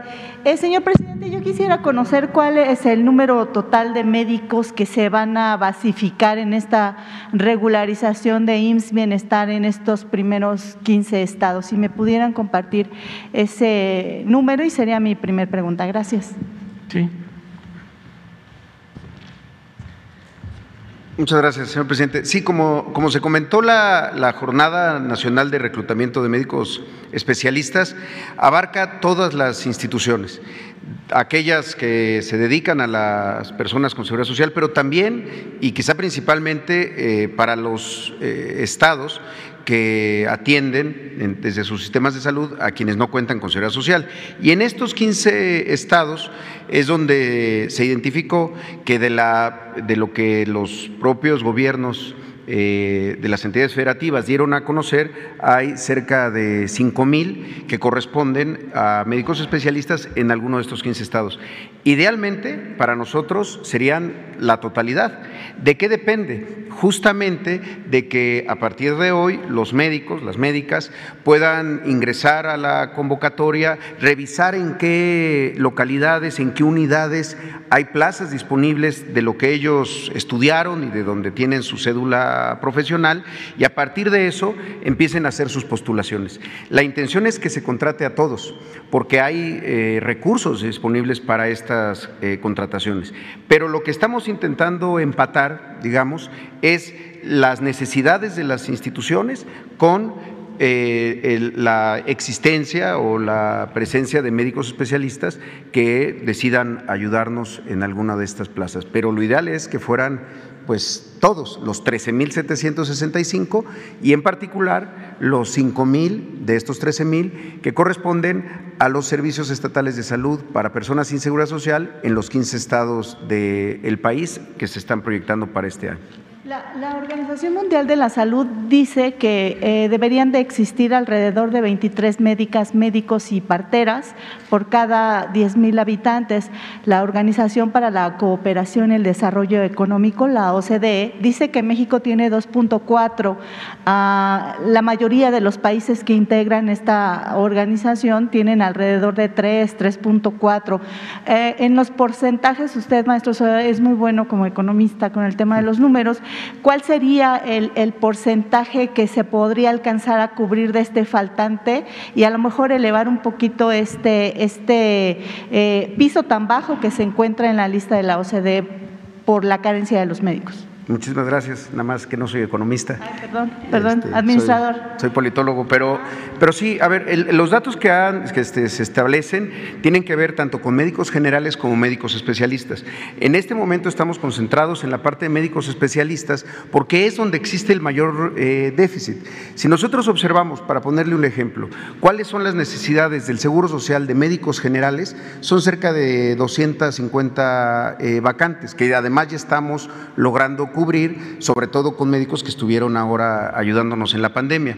Pero ese indicador respecto a médicos generales en el país está bastante cubierto. Es en médicos especialistas que tiene que ver justamente con que la formación de estos médicos la realizan las propias instituciones de salud. Es decir, eh, al año ahora se forman eh, cerca de 20 mil médicos especialistas que van, van ingresando, pero estábamos en momentos, eh, los años recientes en donde las instituciones estaban formando menos médicos de los que las propias instituciones iban a necesitar.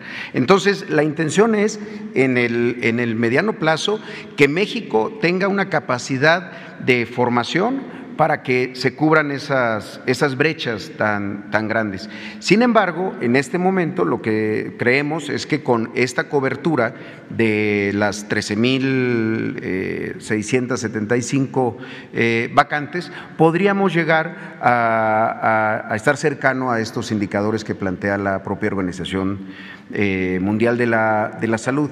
Sin embargo, hay que insistir, eh, esto es producto de muchos años en donde se dejó de formar, no porque no hubiera la intención de médicos generales que quisieran hacer la especialidad, había muchos todos los años, cerca de 50 mil personas presentaban el examen nacional de residencias médicas, que es el paso para pasar de ser médico general a hacer la especialidad de alguna de las especialidades, pero se cerraba la, la, puerta a la gran mayoría de ellas, es decir, cerca del 10% eran los que lograban ingresar.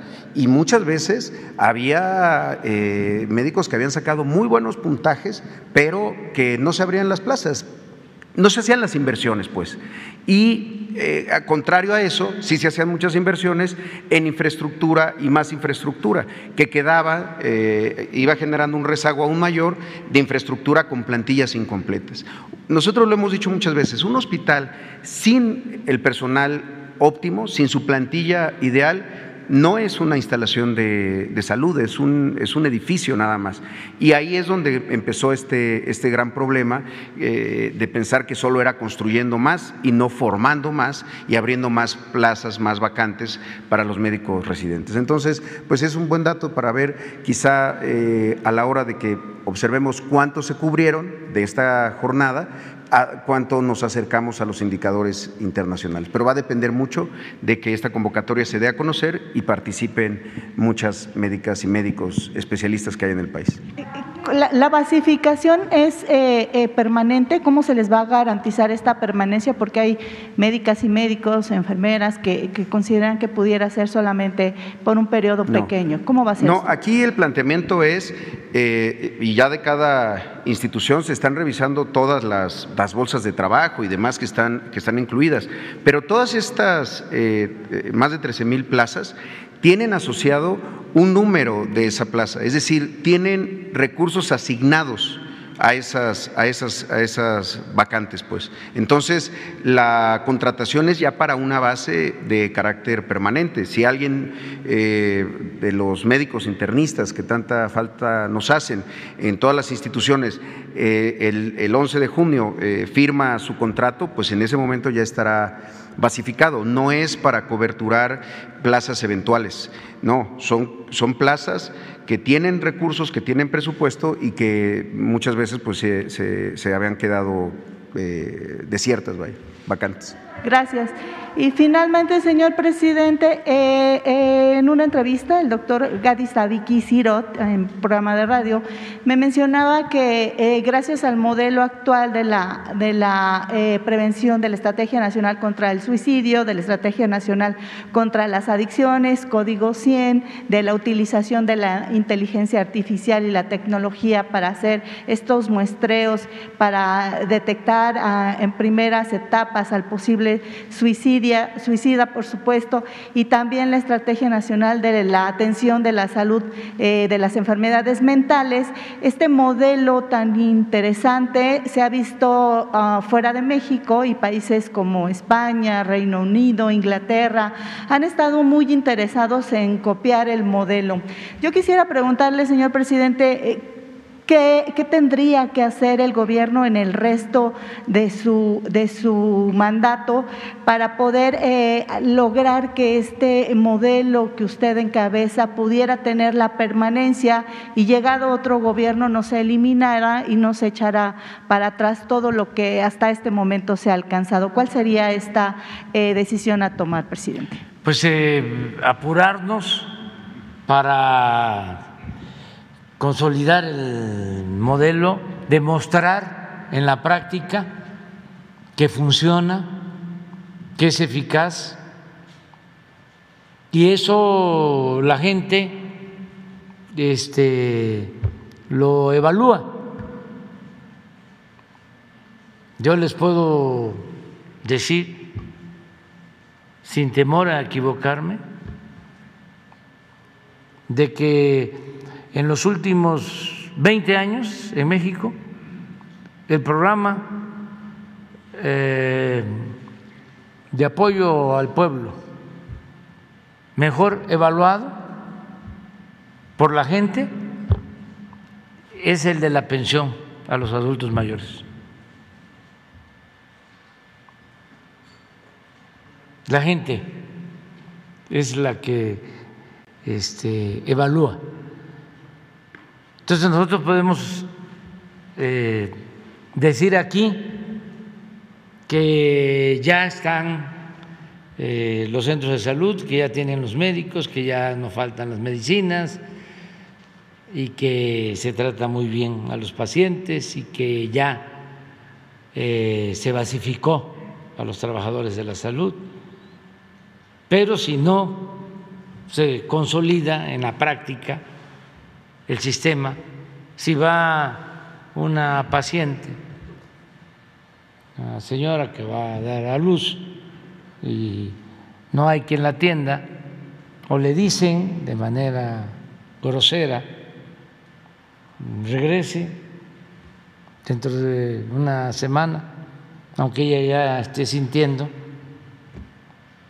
de que tiene que dar a luz. No, todavía no, porque se da eso todavía, malos tratos.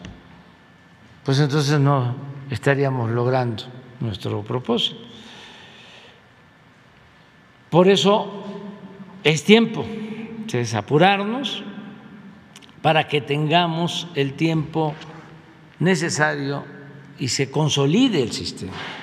Y una vez que ya esté consolidado, pues la gente lo va a defender. Es como todo. No van a permitir que se desmantele, que se continúe con la política privatizadora o que nadie voltee a ver al medio rural, que se olvide que el sur también existe, como diría Serrat.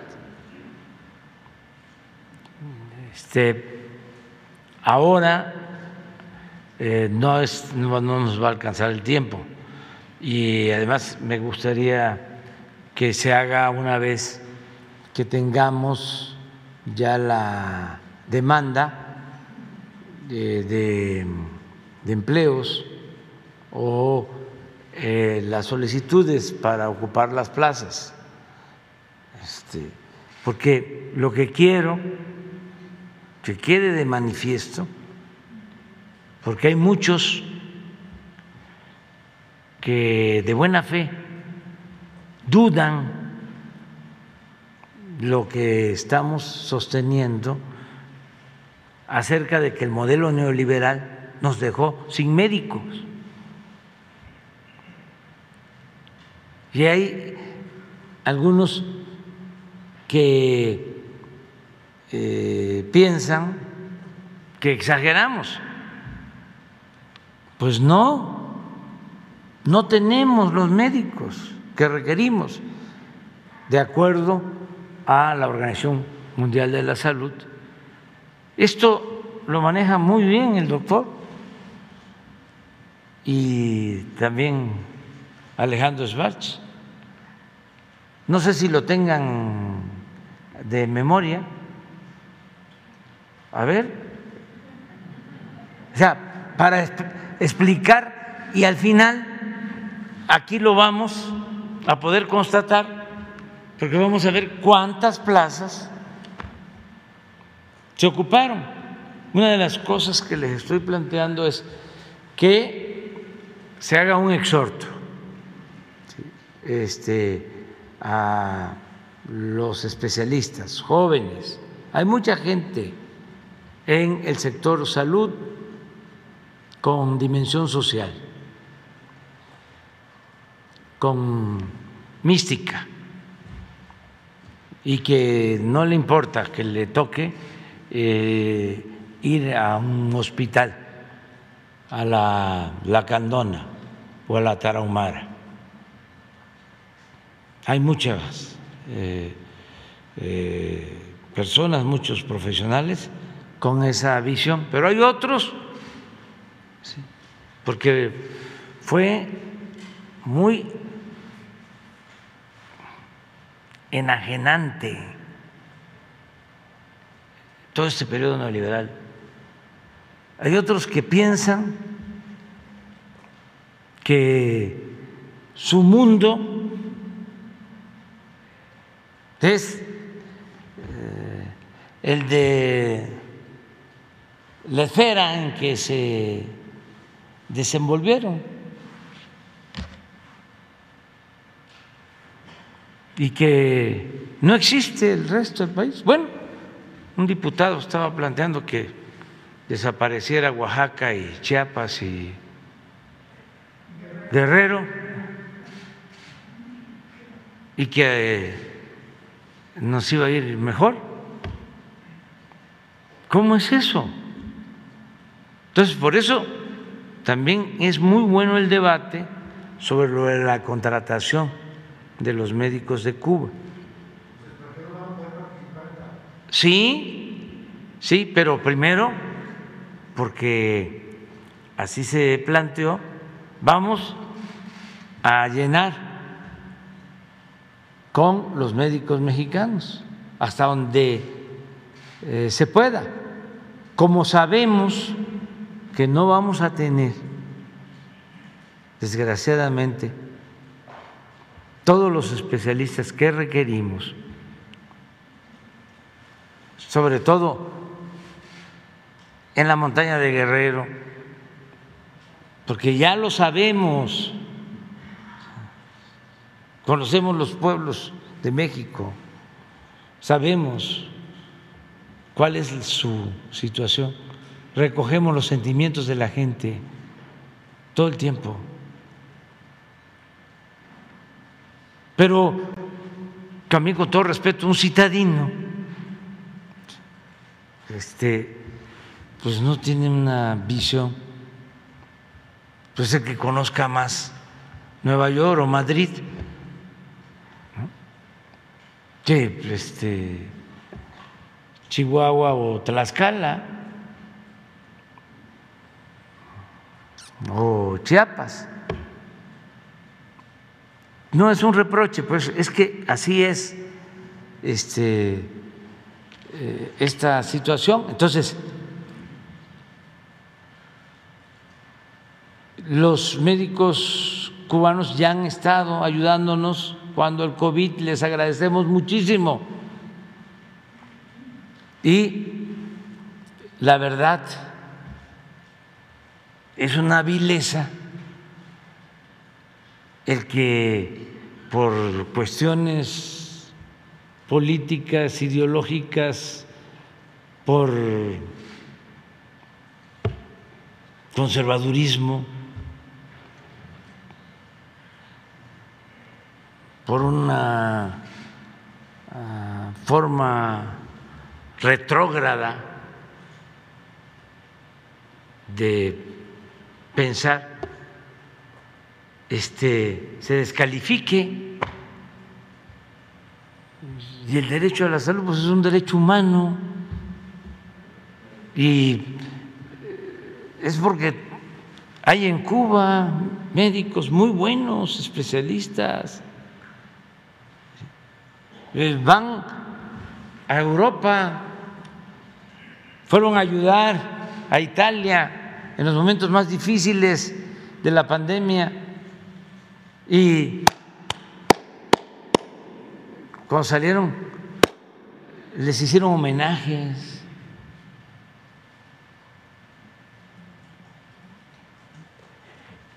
Y si hay médicos de Estados Unidos con esas características, los contratamos. Y si los hay en Francia, necesitamos que en todos los pueblos haya médicos donde se necesite. Hay otra cosa que parte el alma y que tiene que ver con el plan de salud, lo del diálisis cómo tienen que trasladarse tanto tiempo quienes tienen este problema, no hay. Entonces, es un desafío y vamos a, a tratarlo. Pero eso no fue el tiempo. ¿Podrían hacer un resumen del... A ver.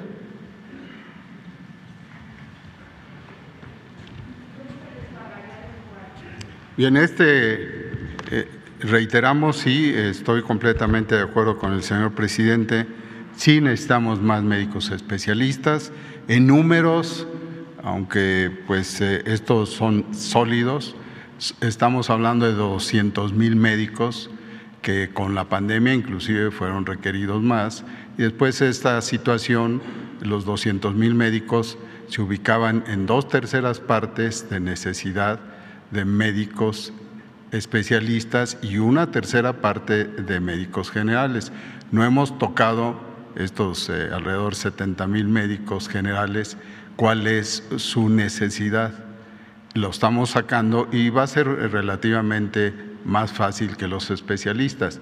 Les quiero señalar que de los especialistas, eh, si diéramos un seguimiento de, los, las oportunidades y haber duplicado en el primer año de que se, o sea, hace dos años, el, el número de oportunidades para tener médicos especialistas y al siguiente año, que es este que acabamos de iniciar eh, médicamente, están otros 20 mil, 40 mil. Con eso tenemos que esperar y sucesivamente el que cumplan en promedio tres años de especialidad o dos en algún caso. Todos estos eh, números nos llevan a que al término de esta gestión tengamos cubierta mayoritariamente en la, en la práctica a estas deficiencias. Y analizándolo desde luego en la última cifra que nos ofrece el Consejo de Especialidades, esto desde luego nos llevó a que tenemos 135.046 médicos certificados, es decir, regularizados podría ser que un 20% de estos no se hubieran recertificados.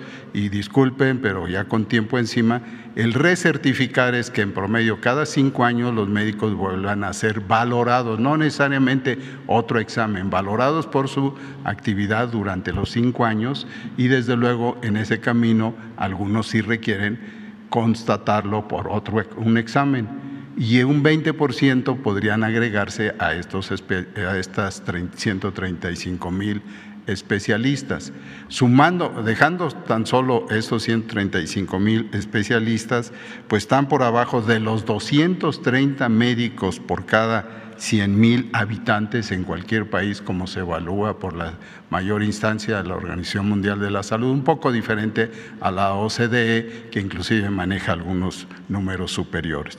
Y sin embargo, México tiene 107 especialistas. Le sumamos un 20% tal vez de que no están registrados y tendríamos pues 120 y tantos. Entonces se aleja todavía de lo que tenemos por necesidad.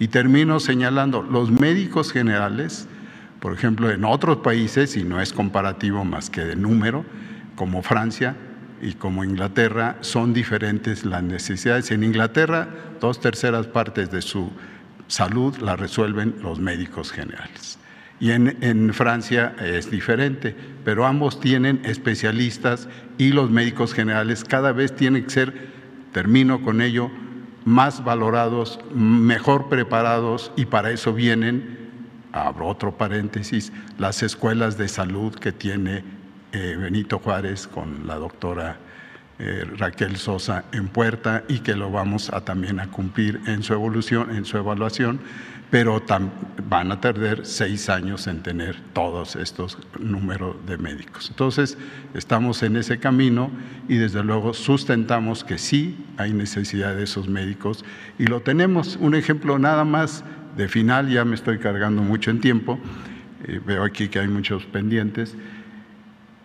Tenemos que enfrentar con atención a los que lo han sentido, sufrido y expuesto a los el tema de los niños con leucemia. ¿sí?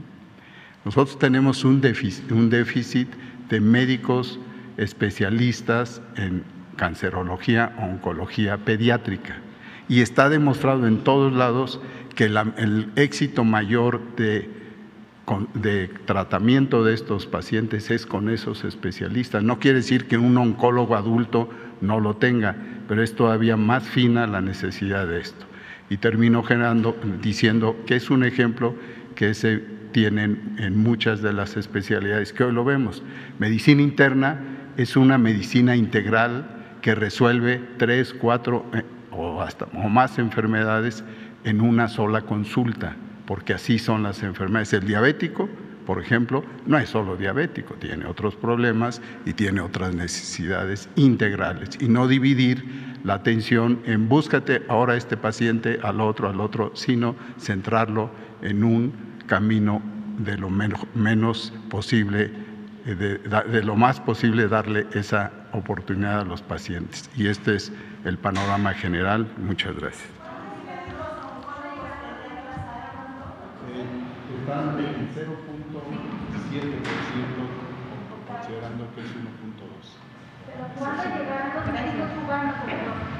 A ver, a ver el, el, dato que de acuerdo al doctor, porque es para toda la gente. Tenemos 0.7 por 100 mil habitantes. Mm, sí. Y se necesita 1.2. Ese es eh, por 100 mil habitantes. Ese es el déficit. En número, a ver si el martes, con toda la claridad, sí, de todas las especialidades. Oncólogos, pediatras. Bueno, ¿les parece que la, para la próxima, vamos viéndolo, ¿sí? este, porque sí es interesante esto, que eh, son cosas que pasaron como de noche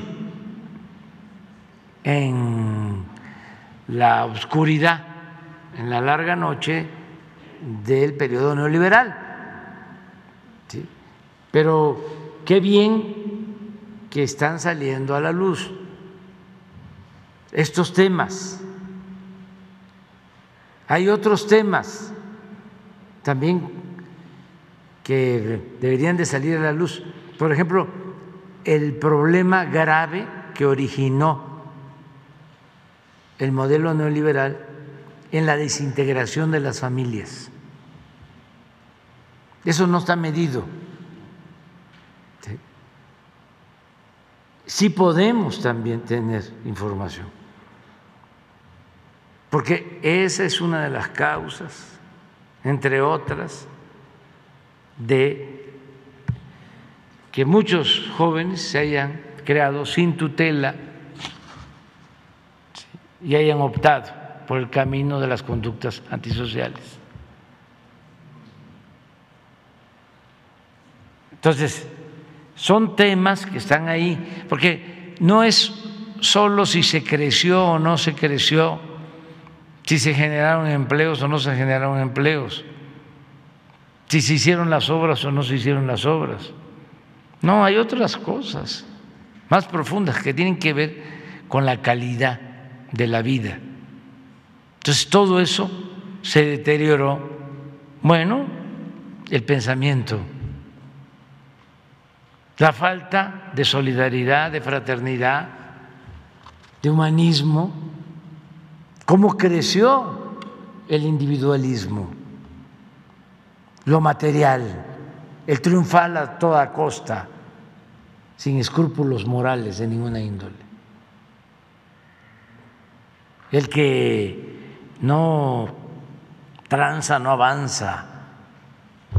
Si nos salvamos por las culturas de México,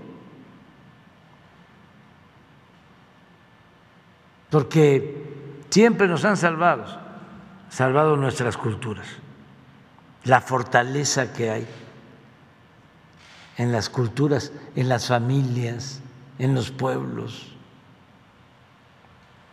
Eso es lo que nos ha librado siempre de todos los males, de las calamidades.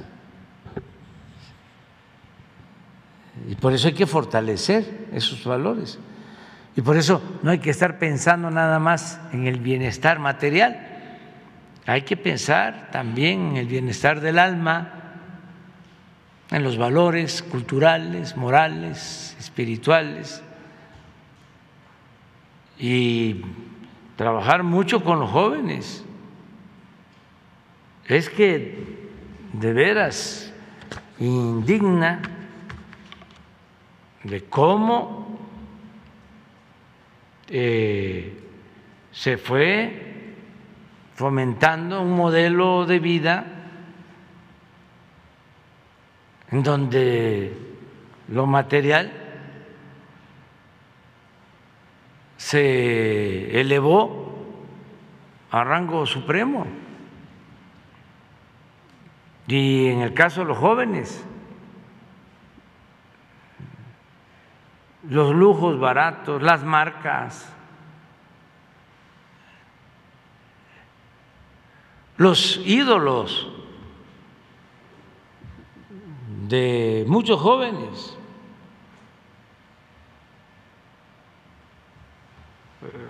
actores, artistas caracterizados por la extravagancia. Bueno, lo que dijo uno de los más ricos del mundo, que si quieres tener un Ferrari, no estés pensando este como si fueses dueño de un Toyota. Hay hay hasta, así como habían los cursos antes de superación personal, así hay ahora ya cursos, cómo ser exitoso siguiendo a ese que dijo esa barbaridad, con todo respeto. Entonces, hay que fortalecer valores y no es nada nuevo desde los griegos se sabe eh, qué es lo que hace feliz verdaderamente al ser humano. Aquí, en nuestro país, Alfonso Reyes hizo una cartilla moral, ya nosotros la hemos difundido. Hace poco un grupo también de periodistas, intelectuales, filósofos, hicieron también un planteamiento. Eso hay que difundirlo. Esto que estamos viendo, que desde luego tenemos que ser muy respetuosos de cada quien, pero este, el sentido de la belleza,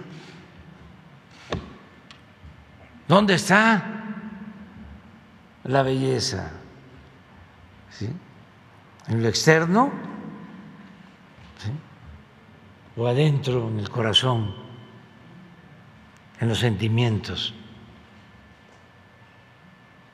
Pero bueno, tenemos bastante trabajo entre todos, el combate al racismo, el combate a la discriminación,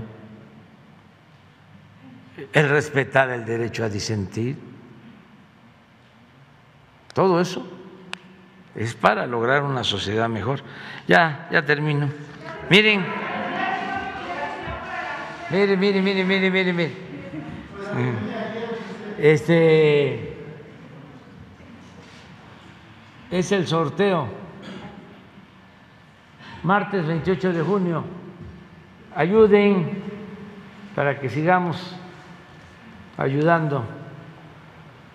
Este una casa en Jardines del Pedregal. Eh, los terrenos allá en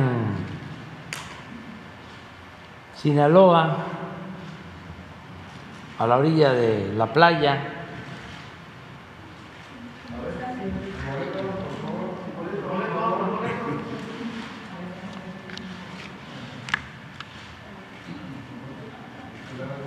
A ver, pon los premios porque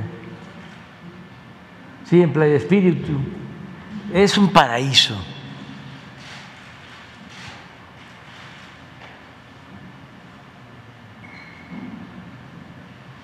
Se entregan las escrituras.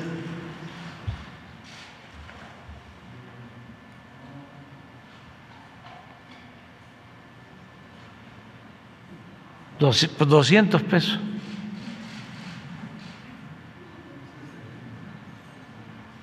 Bueno, nos vemos.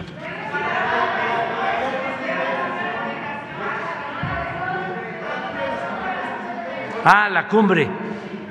Sí, este mañana este o pasado. Hablamos